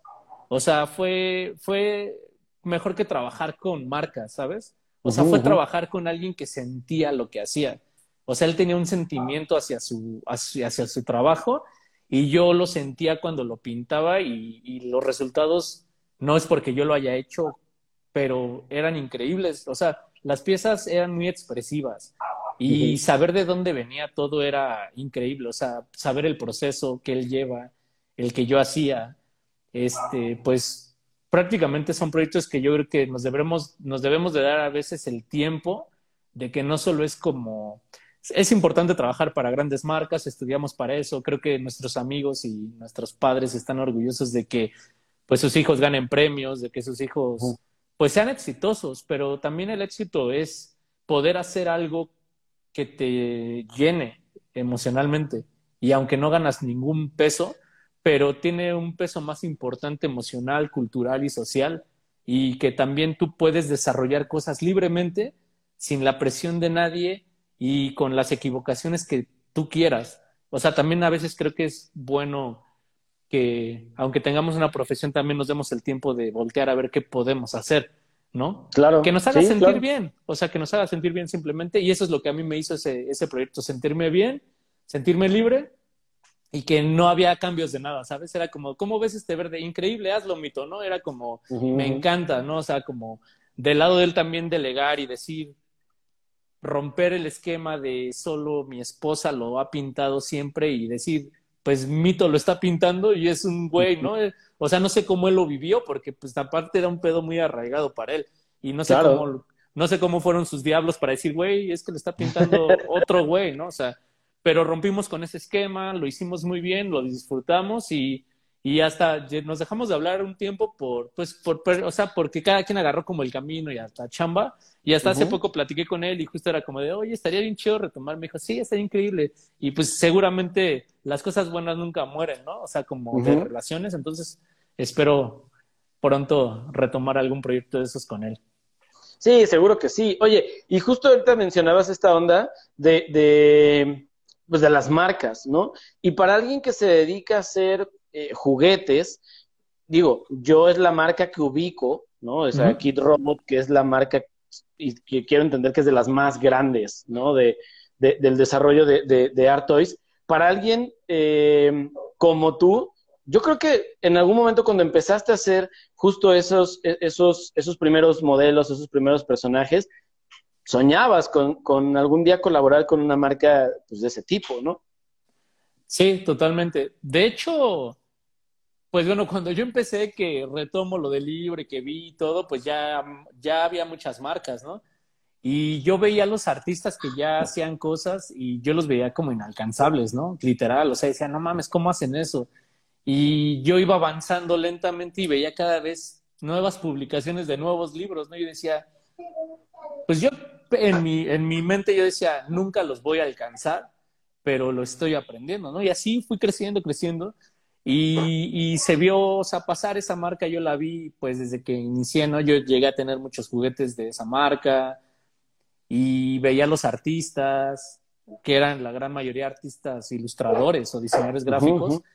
Y, o sea, yo nunca veía una oportunidad para poder, pues no veía la manera, ¿no? Porque yo tampoco soy de los que escribo para verme, porque pues no, no me pasa, ¿no? O sea, no es como, podría hacerlo, ¿no? Porque también es un buen método de, pues veme, si no te expones, pues, pues, si no expones, no te expones, ¿no? Pero, pues no sé si por mi timidez de como fui siempre de niño, porque era muy tímido, como de decir, oye, no me estoy sintiendo a gusto, oye, ¿sabes qué? No quiero esto. Actualmente ya digo todo, ¿no? O sea, ya es como, güey, no quiero estar aquí más tiempo, vámonos, no, no me siento a gusto, vamos, o sea, o esto no me está gustando y no me gusta, o sea, antes no, entonces nunca me acercaba a decir, oye, me gustaría, ¿no? Y también no siento, sinceramente, que mi trabajo era tan bueno anteriormente, o sea, o sea, no digo que ahorita sea lo mejor, pero antes yo siento que ni siquiera estaba como profesionalmente preparado para pues argumentar que mi trabajo podía ser mostrado en una pieza, ¿no? Claro. Eh, todo, todo, esto llegó hace tres años, la oportunidad para trabajar con, con Kit Robot, este, por medio de un colectivo que se llama Red Mutuca, en donde también está Matucha. Es un grupo secreto, que ya ni es secreto porque cuando salió la serie con ellos, pues terminó siendo súper público. Eh, no, nos invita, a mí Matucha me escribió un día, súper emocionada, somos muy amigos, aunque muy alejados últimamente, pero nos tenemos como mucho cariño, aunque casi no platicamos actualmente, pero me escribió un día súper emocionada, ¿no? Es que no mames, este, hay una oportunidad para hacer una pieza con estos güeyes. Y yo, no mames, neta, y me dijo, sí, le entras de que, güey, sin pensarlo. Entonces me dijo, lo único que hay que hacer, ya nos van a escribir, es hacer un diseño en la plantilla del, del Tuni. Y dije, va. Y así empezó todo este como historia rápida con la marca. Eh, actualmente el director es un artista que se llama Frank Cosset, que muchos lo van de ubicar porque es un güey que hace un conejo con un cigarro. y tiene, tiene todo, ¿no? Así, plush, eh, todo, todo. O sea, ha colaborado con un chingo de gente. Es muy importante también en el, pues en, en la historia del juguete en, en, el mundo. Y con él fue el contacto. O sea, yo decía, no mames, me está escribiendo Cosset, ¿no? Y así me escribía y yo respondía a los mensajes y decía, no mames. O sea, como que al principio me emocioné demasiado y como que estaba muy, muy, muy nervioso y quise dar lo mejor de mí. Y pues como sabemos que cuando una persona quiere dar lo mejor de sí no salen las cosas por nervios o por... te frustras muy rápido. eh, yo hice mis propuestas, me las votaron todas, completas así, porque yo en ese momento me encabroné, sinceramente, porque cuando me dijeron, no, es que tus ideas, la neta, no están chidas. Ese fue como el comentario, ¿no? Y, y no wow. iríamos contigo, o sea, no, no eres un, o sea, y yo dije, pero ¿cómo, no? Hay un güey que se llama Sergio Mancini, que es este, es brasileño, no, perdón, es chileno, y hay, hay un Igor Ventura, que también es muy conocido en el medio del juguete. Él es brasileño. Ya me contactaron como individualmente y me dijeron, oye, ¿sabes qué? Es que le saltó mucho a estos güeyes que ellos ya topan tu trabajo de intervención y uh -huh. lo que tú entregaste es ilustración digital y entonces dicen que, o sea, como que no, como que no les queda muy claro que entregaste algo que, ajá, o sea, es algo que no. Yo me había ido por la, por la idea de ilustrarlo, ¿no? O sea, hacerlo bien uh -huh. chingón y así. Y quedaron bonitas las propuestas, pero ellos querían algo como lo que yo hacía con las manos. Entonces dije, no mames, o sea, me voy a aplicar, ¿no? Entonces lo que hice fue este, tomarle foto a una pieza que yo ya tenía intervenida, que de hecho la tengo aquí y la voy a mostrar. A ver. Haz de cuenta. Yo le tomé foto a esta, a esta pieza, uh -huh. Uh -huh. perdón, ahí, y la uh -huh. tracé, así literal, frontal la tracé y quedó, bueno, esta ya es como la final, ¿no? Creo que ahí se ve. Esa es la, la real. Okay. Haz de cuenta que lo que hice fue trazar, ya me regreso aquí. Y bueno, así fue el proceso. La vieron, me dijeron, güey, está increíble, nos gusta y todo, pero pues yo soy bien atascado coloreando en vectores, ¿no? Entonces le puse así como mil colores. Me dijo, no, güey, o sea, fue un proceso muy cansado, sinceramente, fue como ir y venir, ir y venir, este, tiene que ser siete tintas, no más de siete. Y yo, no mames, ¿cómo voy a lograr eso, no? Y ya que una vez quedó aprobado, nos pagaron empezaron sus pruebas en, pues ya en la fábrica. Cada prueba tardaba cuatro meses en llegar a nuestros ojos, ¿no? Y se iba otra vez con tus comentarios, ¿no? Y otros cuatro meses. Duró tres años, más o menos dos años el proceso. Y en un diciembre del 2019 nos dijeron que ya no se iba a hacer. O sea, aunque ya estaba hecho toda la producción, ya no se iba a hacer. Y este, como por enero, o sea, en diciembre nos dijeron ya fue, no se emocionen, o sea, se hizo, pero pues ya ahorita como que se murió el proyecto. Y en enero, el, como por el 2 de enero nos dijeron, no, sí se hace. Y dije, no mames, a huevos, o sea, yo estaba súper emocionado. sí fue como, emocionalmente sí fue pues un momento muy emotivo para mí. Cuando yo recibí la pieza, porque nos las mandaron como 15 días antes, pues la abrí, ¿no? O sea, fui así como, yo he abierto un chingo de cajas, como no te imaginas, de muchos colegas y todo, no es el mismo sentimiento. O sea, abrí mi pieza, la, saqué, la abrí, la olí. Hasta tengo un video todo imbécil, ¿no? Oliéndola y así como... Porque, porque siento que, pues, uno se esfuerza mucho, ¿no? Desgraciadamente no todos tenemos la fortuna de lograrlo. O sea, ¿cuántos no quisimos ser futbolistas? La neta, o sea, un millón de cabrones que nos chingamos la rodilla y nunca fuimos futbolistas. y vemos triunfar a güeyes, ¿no? O sea, y los ves y y dices, no mames, yo hubiera sido futbolista, ¿no? O cuántos no quieren ser algo y no lo logran por muchas cuestiones económicas, eh, de familia, de lo que tú quieras, ¿no? Y quedamos con sueños frustrados, ¿no? Sueños rotos. Y para mí eso fue como haber ido al pasado y cuando yo vi el libro y decir, güey, ese es mi objetivo.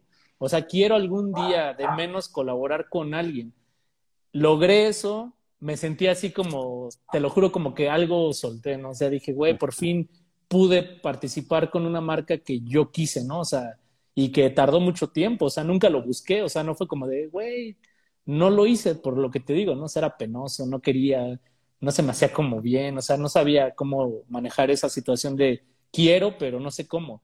Llegó, se hizo, y pues durante todos los años te puedo hablar de que pues gracias al esfuerzo que he hecho, y al hablar de esfuerzo no solo es de hablar de trabajo, o sea, el esfuerzo de quedarte, pues que todos hablamos de eso, ¿no? Los que hemos, nos hemos pues, partido un poco, pues el culo sentados 24 horas es, pues es un esfuerzo de no salir a veces, limitarte a comprar cosas, invertir en material, invertir en un curso que te sirve o no te sirve, pero está, no ir con tu familia, limitarte a un viaje, muchas cosas que nos hemos limitado para poder aprender algo o poder mejorar en algo, pues son los esfuerzos que se ven ahí reflejados y, y pues son como satisfacciones súper chidas, ¿no? O sea, yo, yo te puedo decir que para mí haber visto eso, o sea, haberlo vivido yo, de ver algo mío concretado, fue como de, me sentí mejor que cuando me titulé, ¿sabes? O sea, cuando me hicieron jurar, sí, claro. eso fue como, es un acto ahí como, pues, sistemático, ¿no? Este pedo fue un acto emocional, o sea, fue un acto realmente que,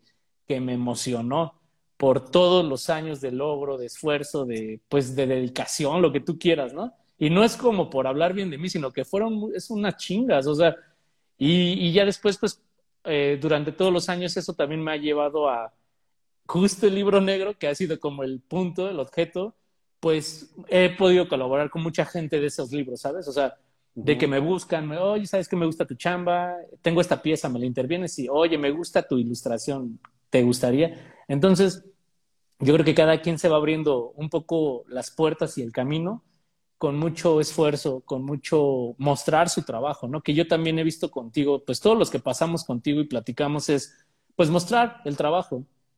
Expon tu trabajo y pues es como, a veces es muy duro, ¿no? O sea, no sabes, yo desde mi familia fue duro, ¿no? O sea, cuando yo decía qué quería hacer, pues mi papá era como muy rígido, como de, no, ¿cómo vas a vivir de, de, dibujo aparte? Ni siquiera hablamos de juguetes. O sea, yo le... Claro. Yo regreso hace 20 años a decirle a mi papá que me voy a dedicar a esto y me me diría, no, tú Te corre de la casa. no era tan, o sea, tan fuerte porque nunca tuve como una relación tan cercana como de pedirle permiso para algo, pero siempre fue como, como pues una vieja escuela que quiere un trabajo como el de ellos, con un horario completo, que tengas seguro, que tengas prestaciones de la ley. Y yo rompí con eso, o sea, yo nunca quise eso, ¿sabes? O sea, al principio me sentía a gusto, no lo niego, tuve seguro, tuve todo, un sueldo chido y todo, y un día dije, no, o sea, creo que en, en otros lados, pues eso se puede encontrar muy fácilmente.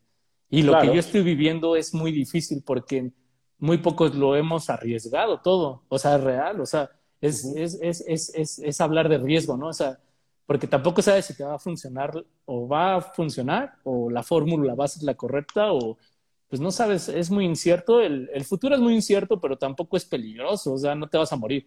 Entonces, pues yo lo he corrido así y la verdad creo, creo, creo que pues soy feliz, o sea, al día de hoy puedo decir, soy feliz porque creo que lo llevo, o sea, lo llevo a cabo lo que, lo que imaginé algún momento, en algún momento de mi vida y aparte, pues también me da gusto ver que también he sido como una semilla que ha enseñado a, otras personas lo poco que sé y que esas personas con el talento tan increíble que tienen lo llevan, lo explotan al mil y, y me da mucho gusto, la verdad. O sea, pues he pasado desde el diseño gráfico a la ilustración tradicional, a la digital, a la escultura, al custom. O sea, he logrado como te digo, me he, logrado entenderme, o sea, he, entendido mis procesos. Algún tiempo, si, no, no sé si sepas, di clases, ¿no? O sea, y daba clases de ilustración y de narrativa y de... Como que éramos, éramos el doméstica presencial de todos lados, ¿no? Y el creana de todos lados, o sea, nos llevaban a todos lados y, y uno mismo a veces no entendía sus procesos, no era como, bueno, les voy a enseñar como yo aprendí, ¿no? Y así. Y ahora ya uno, ya digo, no, a ver, este es mi proceso, así es como lo hago, no es lo mejor, pero se los explico, ustedes van a tener una respuesta mejor. Y lo único que trato es como de, de adentrar a la gente, que entienda, el tiempo es importante, lo que es importante es cortar siempre el tiempo en cualquier proceso, ¿no? Claro. Y eso es lo que yo trato de enseñar, ¿no? Y que sean funcionales las cosas. Y hace rato tocaste algo que yo quería contestar, que es muy rápido, que hablabas de lo de los diseñadores que se creen artistas y los, o sea, como que a veces hay como un mundo, yo siempre lo he sabido diferenciar. Si a mí me contratan para diseñar, para diseñar, soy diseñador. Si me contratan para crear, pues soy un creador. Y si me contrata alguien para hacer una pieza, pues me convierto en un artista en ese momento, ¿no? Pero siempre he tenido como ese, pues hay que aterrizarse siempre. Creo que tú y yo lo sabemos bien y todos nuestros colegas que pues creo que también se dedican, pues siempre hay que aterrizar bien lo que somos, ¿no? O sea, y cómo lo vendemos, ¿no? Y pues y dar lo mejor, ¿no? Como en el partido de fútbol, ¿no? Hay que dar siempre el 100. Aunque pierdas, aunque te metan 10 goles, pero hay que, hay que arriesgar. El, mitote es siempre pambolero.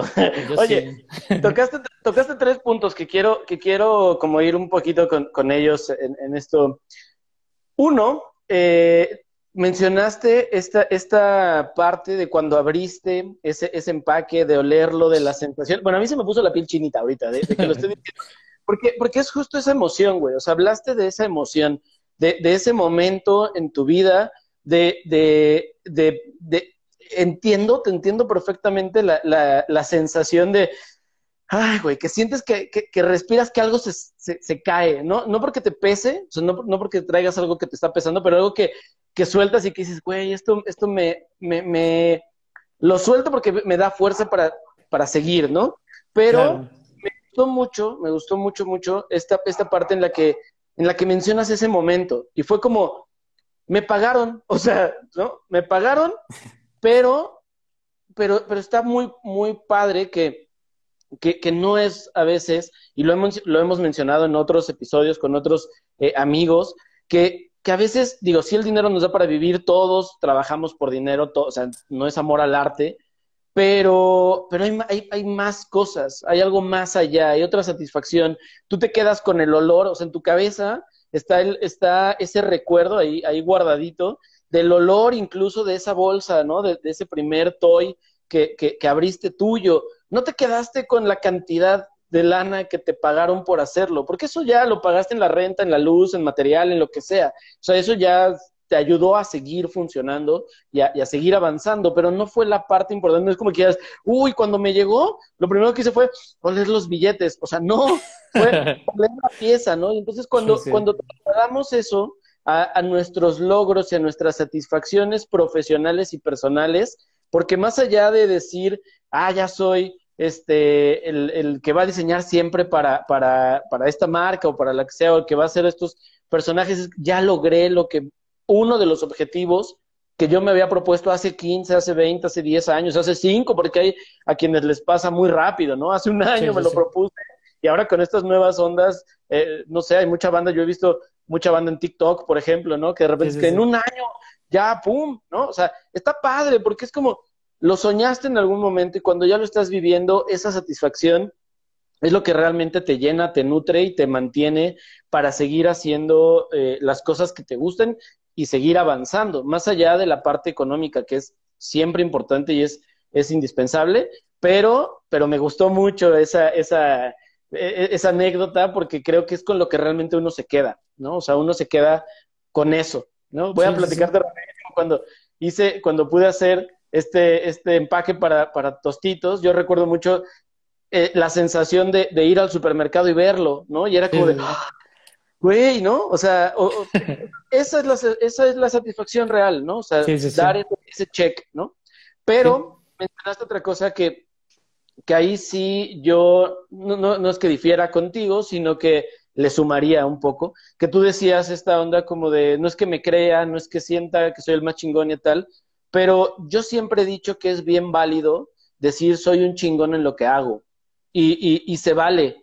A veces estamos, eh, porque justamente en nuestra sociedad, ¿no? O sea, la sociedad en la que vivimos, en la cultura en la que nos hemos, eh, en la que hemos crecido, nos ha limitado en eso y se ve mal, lo he dicho en otros episodios, se, se ve mal que alguien diga soy muy bueno en lo que hago, ¿no? Porque es como, uy, no eres humilde, uy, ya eres un arrogante, uy, ya eres... como, no, no es cierto. O sea, también se vale que yo diga, soy bueno en lo que hago, eh, soy un chingón, porque no es algo que me hayan regalado, es porque es algo que me he esforzado. En tu caso, yo, yo, o sea, es bien padre que alguien de fuera te lo diga. Yo te lo digo a ti eh, y te lo he dicho muchas veces, güey, eres un chingón y me encanta lo que haces y me encanta tu trabajo y admiro mucho eh, todas las etapas que yo he conocido de mi tote, ¿no? O sea, desde la ilustración, los personajes que yo veía en vector, que hay muchas cosas que yo digo, güey, a mí que me encanta el vector y que, y que es, digamos, una de las herramientas que utilizo muy seguido y podría decir que la domino. Hay cosas que yo veo tuyas y digo, güey, ¿cómo hizo esto? ¿No? O sea, qué padre está, o sea, es, es llevarlo a otro punto y siempre he admirado mucho tu trabajo y se vale que tú también digas, güey, soy un chingón, ¿no? O sea, porque no es, no estoy haciendo menos a alguien más. O sea, no estoy diciendo soy el mejor de todos y los demás son una bola de. O sea, no. Es yo sé que yo soy bueno porque me he esforzado, porque, porque como dices, eh, hay veces que no he dormido, hay veces que no he ido a fiestas, hay veces, que he sacrificado mi, mi vida este, social por, por, por aprender algo nuevo, por mejorar mi técnica, por mejorar mi creación de mis personajes. Y creo yo que ahí es muy válido el decir, sí, sí, sí lo soy, ¿no? O sea, sin perder esta onda como de la, no sé, de la ideología de la humildad que a veces tenemos como sociedad, ¿no? O porque los demás pudieran decir algo eh, de nosotros y decir, ah, es que ya es, ya es un creído. Creo yo que se vale, ¿no? Se vale mucho echarnos flores y, querernos, este, eh, como en esa, en esa parte de decir, pues sí, sí, me he esforzado y, y lo he hecho. ¿Tengo mucho que aprender? Sí. ¿Tengo mucho que mejorar? Claro, güey. Pero ahorita estoy en el punto en el que yo me considero que soy muy bueno en lo, en lo, en lo que hago. Y, y bueno, y el, y el, último punto era esto que decías de, de, de aprender, o más bien de enseñar, ¿no? Eh, que, que, en la actualidad, obviamente, también por la situación, por el encierro y por muchas cosas, muchas personas se dieron a la oportunidad de aprender cosas nuevas, ¿no? Y, y de, y de buscar la manera de, no sé, de hacer algo con su tiempo, incluso, a lo mejor no dedicarte a eso de tiempo completo, pero yo puedo decir, o sea, yo desde hace mucho tiempo tenía ganas de, de estar en un taller contigo. Ya habíamos coincidido, si no me equivoco, en dos o tres congresos. Sí, sí, sí. Y era como, chale, yo tengo que dar un taller y al lado uno yo quisiera estar sentado, ¿no? Aprendiendo. Pero pude, pude después este, inscribirme a uno y aquí está, miren, aquí está este parte que no he terminado. Soy un mal, soy un mal alumno. Y es más, ya hasta se me rompió, miren, de aquí, ya. se me cayó y se, y se, me rompió ahí. Necesito que alguien. No, es parte del bigote. Mira. Ah. Necesito que alguien que alguien que dijo que me iba a, vender Sculpey me, me, la venda y me la mande, ¿no? Alguien que dijo, no voy a decir quién. Este, Seguramente te lo mandan por este, no, pero algo que me gustó mucho y algo que está bien padre y que muchos de los que han estado obviamente tienen cursos, ya sea en doméstica, en Creana o en otra plataforma, o dan talleres o, o lo que sea, es que algo que yo veo en ti y que algo que he admirado en ti es tu sencillez. O sea, tu, tu, apertura, tu transparencia con las personas que están cerca de ti, creo que eso te ha abierto muchas puertas para poder eh, dedicar, para poder seguir creciendo en lo que, en lo que haces, ¿no? Porque a fin de cuentas, eres, eres una persona muy transparente, eres una persona muy, muy sencilla, eres una persona que es muy fácil de, de, poder empatizar eh, contigo y que cuando tienes además esta apertura de, enseñar, o sea, que no tienes ningún tipo de celo en, tus procesos, eh, ningún tipo de envidia o, de, no, no, no, es que no lo voy a hacer porque qué tal que tú haces una pieza este, mejor que la mía, no sé, lo que sea. Ese tipo de cosas es algo que yo valoro mucho de ti como, ah, como profesional y como persona, porque son las personas que ayudan realmente a que los demás cambiemos, crezcamos y sigamos avanzando y veamos otras cosas. Yo te lo dije ese día del, del, del, taller, o sea, esto que hice para mí es un logro, ¿no? Y, y, me gustó mucho y no está terminado, ¿no? Pero también digo, no me quisiera dedicar a eso, o sea, tampoco es como que yo diga, no me quisiera dedicar a, a, hacer custom de, de, piezas, pero es, ya es un, es un check, no es un logro de decir, bueno, cuando esté terminado, ¿no? Ahorita está como a medias, pero, pero es como un, ah, qué buena onda. Y poderlo hacer con una persona a la que admiras, con una persona a la que eh, como que le, guardas cierto, o bueno, no es cierto, le guardas mucho cariño por, por muchas cosas que han eh, pasado, por mucho tiempo que ha habido pláticas y que ha habido convivencia, es como tiene un sentimiento diferente, ¿no? Entonces esta pieza, por ejemplo, para mí es eso, es como, órale, está bien padre porque la pude hacer indirectamente, o sea, bueno, no, no, no, este, físicamente los dos en el mismo lugar haciéndola, pero fue como la pude hacer con mi tota y para mí es como un logro, porque para mí también es como sentirme eh, padre, es como esto que tú mencionabas de del libro, ¿no? Y de, los, de las personas que están en el libro. Yo me siento muy afortunado de, justo este proyecto es eso, me siento muy afortunado de poder tener amigos a los que admiro mucho y poder decir, para mí son muy alcanzables, ¿no? Para mí es muy, es muy fácil este, mandarte un mensaje y decir, Mito, ¿cómo andas? Oye, tengo esta duda, oye, tengo... Y, y, poder tener esa cercanía son, son cosas que yo agradezco bastante y que me siento privilegiado de, de tenerlo, ¿no? Porque me ayudan mucho en mi, en mi día a día. Hice la pieza para los calladitos y el primero que se la mandé para que la viera y para que me criticara y para que me dijera, oye, esto estuvo bien, esto estuvo mal, fue a ti porque era como de, oye, mira, ¿no? Estoy haciendo algo en lo que tú eres experto y en lo que yo, pues me estoy divirtiendo, güey, ¿no? Yo lo hago por mero hobby. y, Pero es, es porque tú eres una persona muy abierta y porque te prestas mucho a eso y porque es muy fácil que tú compartas esas cosas y eso se agradece bastante. Yo creo que no soy el único que piensa eh, que, que gran parte de su crecimiento profesional es por personas como tú. Bueno, es, bueno, te agradezco mucho lo que dices de mí y creo que ha sido, pues es mutuo. O sea, bueno, prácticamente lo que, lo que dices para mí también fue como súper chingón que tú entraras, porque justo pues, pues yo, yo a veces siento que ya las personas saben todo, ¿sabes? O bueno, tú ya las personas que admiras dices, pues es que ya para qué entra, ¿no? O sea, yo personal. Eh, de, lo, de lo que mencionas, creo que algo aprendí, tal vez, de mi abuela, y te voy a contar por qué. Y de ahí viene la respuesta. Es, mi abuela era una persona, la mamá de mi papá, que metía a cualquier, o sea, metía a personas que ni conocía a su casa. Y yo vivía con ella, ¿no? De niño. Y como que muchas personas que, que recuerdo, que no sé quiénes eran, era, su casa era como un paso de, de migrantes aquí en la Ciudad de México, ¿no? Y siempre como que aprendí que ella como que pues era súper bien chida, ¿no? Con la gente y les daba de comer, los dejaba dormir uno o dos días en su casa y se iban, ¿no? Y luego yo como que medio recuerdo de niño que era como, no, pues eran, no los conocía bien, como que eran amigos de amigos de ella, pero les dio como pues refugio, paso y se iban, ¿no? Y, y como que notaba mucho como en ella eso, como, como favor, o sea, como una cadena de favores. Yo no sé si a ella también se lo hicieron. E igual mi mamá siempre ha sido como una persona así, ¿no? Como, pues buena onda, o sea, como si alguien tiene un pedo, pues lo, lo ayuda, ¿no? En el sentido que sea hasta, yo creo que platicando, ¿no? Entonces, yo cuando empecé, yo cuando salí de la carrera y me acerqué con las primeras personas que yo tuve oportunidad, que fue en el Museo del Chopo, aquí en la Ciudad de México, yo ahí hice mi servicio social y recuerdo mucho que había ilustradores ahí formándose, ¿no? O sea, hablo también güeyes que acaban de salir de la carrera y que pues ya sabían usar Illustrator y pues tenían libros de ilustración y todo. Y pues me los prestaban y me enseñaban. Y pues yo en ese tiempo pues no sabía por qué lo hacían, ¿no? O sea, yo no, pues no convivía con mucha gente, ¿no? Y menos profesionalmente. Y me fui haciendo como un, como una persona que entendí que ellos te compartían por alguna razón, ¿no? Poco a poco fui creciendo y pues lo que me enseñaban a mí, yo lo, pues yo lo aprendía.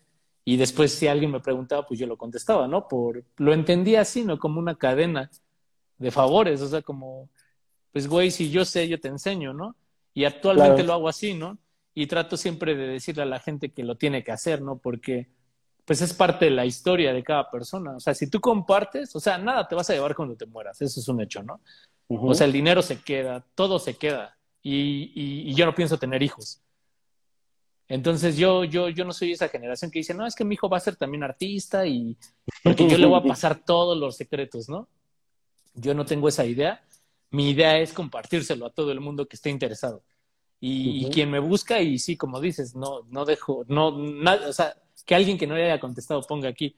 Me preguntan a veces hasta técnicas. O sea, me tomo el tiempo hasta de mandarles mensajes de voz porque considero que a veces yo pude haber estado en esos cuestionamientos de cosas, no me podía acercar a nadie, ¿sabes? Y actualmente alguien me pregunta, oye, es que fíjate que vi tu curso en tal lado, pero la verdad no lo he comprado, pero me gustaría saber esto. Y luego digo, ay, porque también soy humano, no digo, ah, no mames, compra lo mejor, ¿no? Pero no, o sea, luego sí contesto, o sea, me doy el tiempo y contesto y y creo que es una manera de, pues, de regresarle a las personas que me ayudaron, pues, de esa manera, ¿no? O sea, hacer como, pues, es una cadena de favores. Y yo siempre he tenido en mente que, pues, nos podemos quejar, o sea, porque socialmente, pues, lo vemos, ¿no? O sea, nos quejamos que si el gobierno, no mames, ya nos subió la gasolina y esto, o sea, como que son puras cosas negativas las que a veces vivimos, ¿no? Y creo que como que la cultura, la creación, como este pedo cultural, es, debe de ser más fuerte que lo malo, ¿no? Yo lo veo así en el mundo. Entonces, yo, yo, yo, yo veo como más corresponderle a mi generación y a la nueva generación, dejarles algo que tal vez yo, yo, yo investigo cosas. De hecho, creo que cuando tomaste el taller conmigo y estábamos Mike y yo, que Mike, mi, mi otro colega que también da clases conmigo, yo les decía, nosotros testeamos, o sea, bueno, testear no me gusta la palabra porque lo testan en animales, ¿no? O sea, como que la palabra es muy aplicada. Más bien probamos materiales, ¿no? Nosotros nos la pasamos probando todos los materiales que hay en el mercado y echamos a perder para que nosotros explicarle a la gente qué funciona y qué no funciona. Y eso es parte de nuestro trabajo, ¿no? Y parte de mi conocimiento que yo he aprendido a través de otras personas, trato de hacer eso. O sea, desglosarlo. Si les digo, lo van a echar a perder porque lo van a echar a perder, ¿no? pero esta es la manera más rápida, tal vez, o esto es lo que sí te funciona y esto es lo que tal vez te funciona en otro lado o en otro clima o así. Pero entonces lo que yo he tratado siempre es que, pues ser eso, ¿no? O sea, ser empático y verme en el problema, ¿no? Hace poco platicaba con Brenda, que Brenda es mi novia. Bueno, más bien siempre le platico una anécdota que yo tengo de la universidad, ¿no? Mis papás me daban cinco pesos y no hablo de hace 10 años, o sea, hablo de 15, que cinco pesos ahorita eran 10 pesos, o sea, no ha aumentado mucho para ir a la escuela, ¿no? Y a veces había que sacar copias. Yo iba en escuela privada de la universidad, ¿no? Pero con las carencias que tú te imagines de solo para el pasaje y para regresar. Y ya. Pedían los maestros copias, papel, batería, vayan a comprar, no sé, yo no llevaba varo y me la pasaba pidiendo. Y mis amigos eran súper ojetes. O sea, llegó un momento en que me hacían la cuenta y me decían, no, es que ya no te pedimos a ti, por, ya no te prestamos a ti porque tú siempre pides. Y así me tenían catalogado, ¿no? Y, y o sea, no lo viví chido eso, era como, o sea, lo, lo, recuerdo como un pasaje como malo, ¿no? Porque me tuve que regresar caminando de la universidad a mi casa un chingo de veces porque pues pagaba las copias, ya no tenía para regresarme. Y, y yo no quiero ser esa persona, ¿sabes? o sea, yo no quiero ser la persona que dice, no porque a mí me costó trabajo, no porque fueron malos conmigo, ¿no? O sea, yo quiero ser la otra contraparte. O sea, si yo veo a alguien que me pide, no siempre en la calle, pero hay una anécdota de cuando fuimos a, a Tehuacán. Tú diste tu, bueno, a los que están escuchándonos, dimos una conferencia, eh, Gabo y yo, estábamos en Tehuacán y una, hubo un chico que era muy tímido. Yo creo que tú realmente, pues como yo lo viví, solamente yo supe el momento, ¿no? Terminó el ciclo de conferencias y como que a él le hacían como mucho bullying. O sea, porque el chico tenía problemas para hablar. Y a mí me zurra eso. O sea, no, no lo tolero, la neta. Y como que él se quería acercar conmigo para mostrarme algo y le daba mucha pena. Y yo me di cuenta y me la acerqué, la neta. O sea, le dije que me quieres preguntar algo. Me dijo, ah, sí, pero me daba pena. Y nos pusimos a platicar como 15 minutos, 20 minutos afuera. Y, y, lo hago porque yo a veces también me sentía así, ¿sabes? En la escuela. o sea, a mí me iban a dar conferencias de... Me acuerdo mucho, o sea, también mi generación fue muy pendeja porque me dieron una conferencia de cómo memorizar mil palabras, ¿no? O sea, no era como ahora que te llevan a, a güeyes exponentes de la ilustración. Nos llevaban, pues en mi generación 2000, 2002, te llevaban a un güey que quería vender su libro de autosuperación personal y nada que ver con lo nuestro, ¿no? Pero yo a lo que voy es que tal vez yo me veo reflejado también en algunos problemas como de generación, ¿no? Y trato de ser empático, o sea, digo, es que yo me sentía así, o sea, yo a veces hasta como que empatizo con personas y trato de ser amable porque sé que yo, a mí me costó mucho trabajo socializar, o sea, muchos me ven ahora y me dicen, güey, es que tú te desenvuelves bien rápido con la gente y te pones en, yo creo que, o sea, te pones en una conferencia y hablas muy bien y en las cámaras hablas bien sin pena. Yo era súper penoso, como no tienes una idea, y súper penoso de que no enseñaba ni lo que hacía y, pues, o sea, una persona totalmente diferente a lo que soy ahora, ¿no? Pero entonces esa también es una razón por la que tiendo a ser como, pues amable, es como regresar a algo que tal vez fueron muchas personas conmigo, ¿no? Claro. Y, me, formaron profesionalmente. O sea, yo creo que hasta hay personas que me enseñaron a hablar en público, así, ¿sabes? O sea, te lo juro. No, y, que aprendes, bueno. Y que aprendes de, todos, ¿no? Lo que decíamos al principio. O sea, esta, esta onda de las relaciones, de con quién te juntas, de, de, qué personas están a tu alrededor, qué puedes sacar de, de, bueno de cada una, qué puedes aprender, es, es también esto, ¿no? O sea, entonces, digo, yo, yo sé, o sea, yo, yo sé porque te he visto en talleres, te he visto en, en, en pláticas, que, que, que, incluso otras personas valoran mucho esa parte en la que tú eres muy abierto y eso, eso, eso se agradece mucho, ¿no? Eso, creo que hacen falta personas así y más en un medio que es muy, eh, o sea, que, que, la parte del ego, que la parte del, del, del, yo soy el, el, mejor, este, más allá de lo que te decía de, de, saberte cuando eres bueno, ¿no? Y de, y de reconocerte cuando eres bueno, pero eso es, eso es interno, ¿no? Pero ya hacia afuera de repente sí es como el, uy, no, yo soy el mejor y no hay nadie mejor que yo. Esas cosas, esa arrogancia eh, eh, invade de repente mucho el medio en el, que, en el que estamos y otros, ¿no? O sea, en la parte artística, cualquier ámbito artístico del cual hablemos, está esa parte de la arrogancia y es, es, es es bueno que de repente haya muchas personas que tienen mucha calidad en su trabajo, que son grandes profesionales, que son referentes en lo que hacen y que tengan esa sencillez y esa apertura para compartir y motivar a más eh, a, que, a que lo sigan haciendo y a que sigan, eh, eh, a que sigan creciendo. Y oye, hay muchas, había muchas cosas este, que, que platicar, otras que, que la verdad digo, eh, pues creo que van de la mano de lo que ya estuvimos eh, platicando acá. Algunas técnicas, preguntaban por ahí qué material usas. Ya dijiste que es y de repente este, hablamos de la plastilina epóxica y que pruebas de todo, ¿no? Entonces, hay cosas técnicas. Unas, te voy a hacer unas preguntas rápidas, así nada más como, como para que no, no, no se quede este, sin, sin que lo, no lo cuentes. Eh, y después ya, te, ya para ir cerrando y no estar aquí 25 horas, este, que a mí me encantaría para, dejarlos con ganas también de otra, de una segunda otra plática. Sí, de una segunda parte. Sí, sí, sí. Eh, ¿Cuál ha sido la pieza más grande que, que has hecho o que has intervenido? Mm, mira, no he intervenido, pero apoyé en una que justo es lo que te iba a platicar. Eh, o sea, es una respuesta que quiero hacer rápida. Eh, cuando hablábamos de alebrijes, con Chucho Rojas, que algunos conocen, que es un escultor de aquí de la Ciudad de México, él trabajaba para una empresa que se llama Rabia, se llama, se llama Rabia y trabaja para Disney. Entonces, cuando salió la película de Coco, ellos necesitaban pintar pues el personaje que era este Pepita, que es como el jaguar ahí importante, es un alebrije. El gatote. que es justo un alebrije y que justo los güeyes que ilustraron pues gran parte de la película fueron a Oaxaca un tiempo y estuvieron ahí como pues investigando y viendo todo. Entonces ahí Chucho me buscó porque pues uno de los dueños de la empresa vio que pues buscaban que alguien le diera el toque, ¿no? De los colores, que era lo complicado. Y justo Chucho me dijo, oye, es que vieron tu trabajo estos güeyes y quieren ver si quieres pintarlo. Yo dije, pues vamos, ¿no? Era una pieza grandísima y me tocó pintarla. Pinté con él, pues, gran parte de la pieza y yo creo que es una de las piezas más grandes que yo he pintado. Anteriormente, digo, no fueron intervenciones, pero fueron pinturas. También un Hulk que me tuve que subir a una escalera y también apoyé con él. Piezas grandes, pues un COS que mandé a Tampa, que son, bueno, muchos conocen a COS porque está muy de moda ahorita. Interviene la pieza y no recuerdo el tamaño, era grande y actualmente pues estoy haciendo yo piezas grandes para mí, pero como que han sido esa, como una balanza de pues, tamaños, ¿no? Entonces he tenido oportunidad de, de, pintar y intervenir diferentes formatos, pero ya de, de gran tamaño. ¿La más chiquita?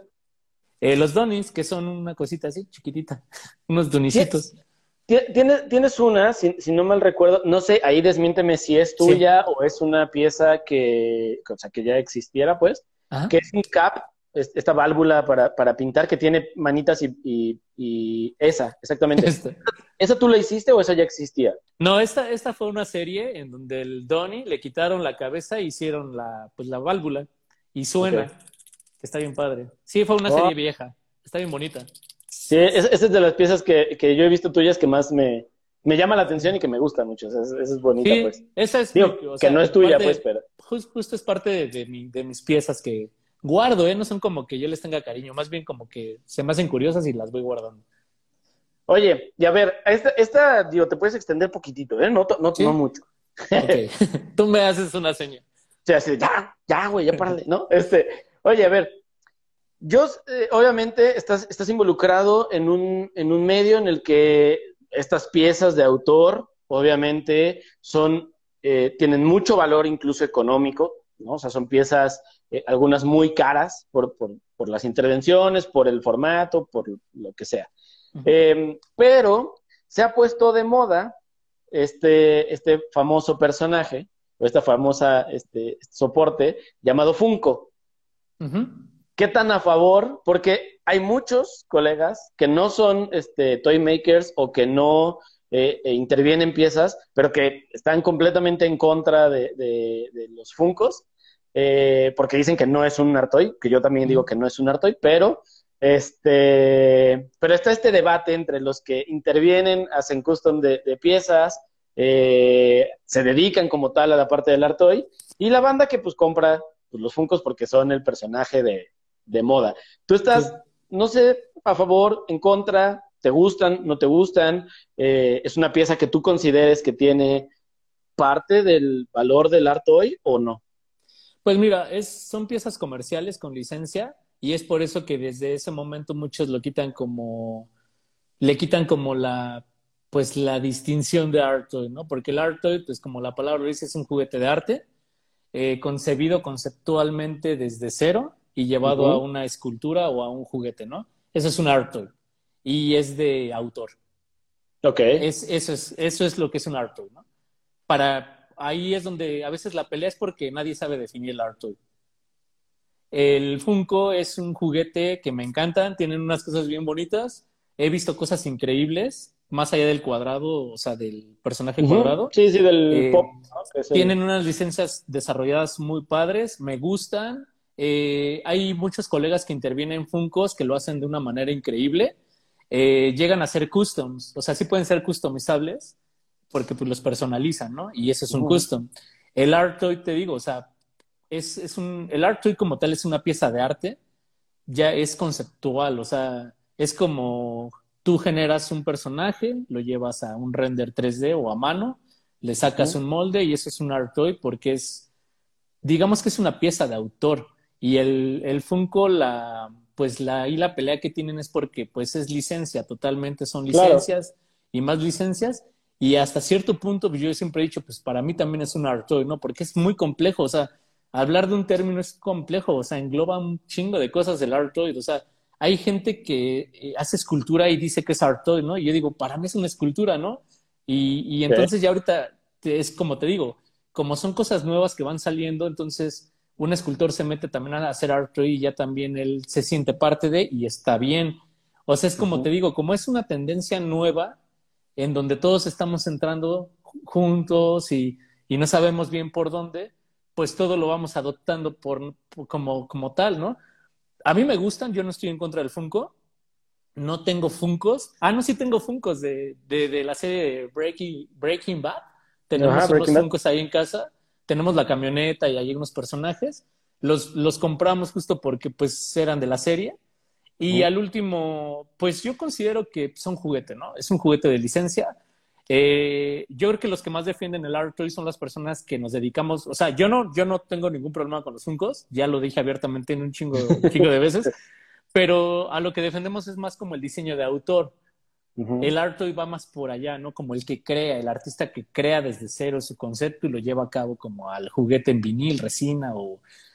Pero a mí me gustan, o sea, creo que tienen cosas bonitas, la verdad. O sea, yo no estoy en contra de ningún... Pues al último son medios, plataformas y, y pues canvas para muchos, ¿no? Claro. Te, te voy a regalar un, un, un Funko. Me late. Te voy a Me regalar late. un Funko. y, y- y luego te voy a dar uno para que intervengas también. Así. Sí, seguro. Estaría bien, bo- estaría bien bonito así una serie de Funko con, con tus personajes, porque la verdad es que son Sí. Algo, algo que, algo que me gustó mucho, ahorita dejando de lado eso, eh, algo que me gustó mucho y que yo veo en ti eh, y que vi justo en el taller y todo, es tu facilidad para entender ya eh, el soporte, para entender el volumen, para entender las piezas, porque de repente era como, era como este, ver a, ver a, a Bob Ross, ¿no? O sea, digo, guardando obviamente proporciones y estilos y todas Sí, cosas, sí. pero era como ver a Bob Ross que decía, vamos a hacer un arbolito feliz y hacía tres así pinceladas y quedaba un árbol y decías, güey, sí es un árbol, ¿no? Yo me acuerdo de esto que decías, miren, hacemos así una bolita, la estiramos poquito y ya es un cuerno o ya es un, es un colmillo y, y lo ponías en, en dos bolitas más y ya era una boca y era como, órale, ¿no? O sea, está bien padre esa, llegar a ese, eh, llegar a ese punto. La verdad es que pues justamente son estos 20 años de, de, de experiencia y estos 20 años de, en los que has ido creciendo, aprendiendo, que no has dejado de ser eh, eh, un mitotero y que no has dejado de estar en, en todo y queriendo este, aprender más y crecer más. Y la verdad es que eh, está bien padre y, y, pues la verdad yo te agradezco mucho, no solo por esta plática, sino por todos los momentos en los que hemos podido coincidir, porque, porque he aprendido mucho y porque eh, eres un referente para mí en muchos aspectos eh, artísticos y personales. No es mutuo, o sea, es, creo que hemos crecido juntos como en este, como mundo de la ilustración y, y pues nos faltan un chingo de años más por coincidir en, después de la pandemia seguramente coincidiremos en un chingo de lugares y Sí, es, es, es igual, o sea, yo, pues yo me inspiro de mis amigos, ¿no? Entonces tú eres parte como de un grupo de inspiración que he llevado a cabo de pues, muchos años, ¿no? Y de apoyo, ¿no? Que también ha sido como, y directo o indirecto, pues siempre creo que es importante como, pues tener a las personas correctas a tu lado, ¿no? Y Cerca, creo que pues la claro. amistad pues va cada vez pues siendo más, o sea, la amistad pues va haciendo que los años vayan siendo más, más, más. Y pues espero que vivamos y vamos a morir haciendo esto, creo yo, que es lo que nos gusta realmente. Yo, La yo, yo creo que sí. Oye, y para, para terminar, eh, la pregunta que le hago a todos eh, y que pues rige este, este ejercicio, ¿qué te mantiene siempre fresco? ¿Qué mantiene siempre fresco a, a Heriberto o qué mantiene fresco a Mito? A quien quieras de los dos. Pues la verdad, comer chido. Me gusta tragar así, o sea, soy súper, o sea, sí como bien, o sea, me gusta comer mucho. Eh, una de mis inspiraciones al día es saber que voy a comer algo que me dijeron un día antes. Y, y trabajar, me encanta crear.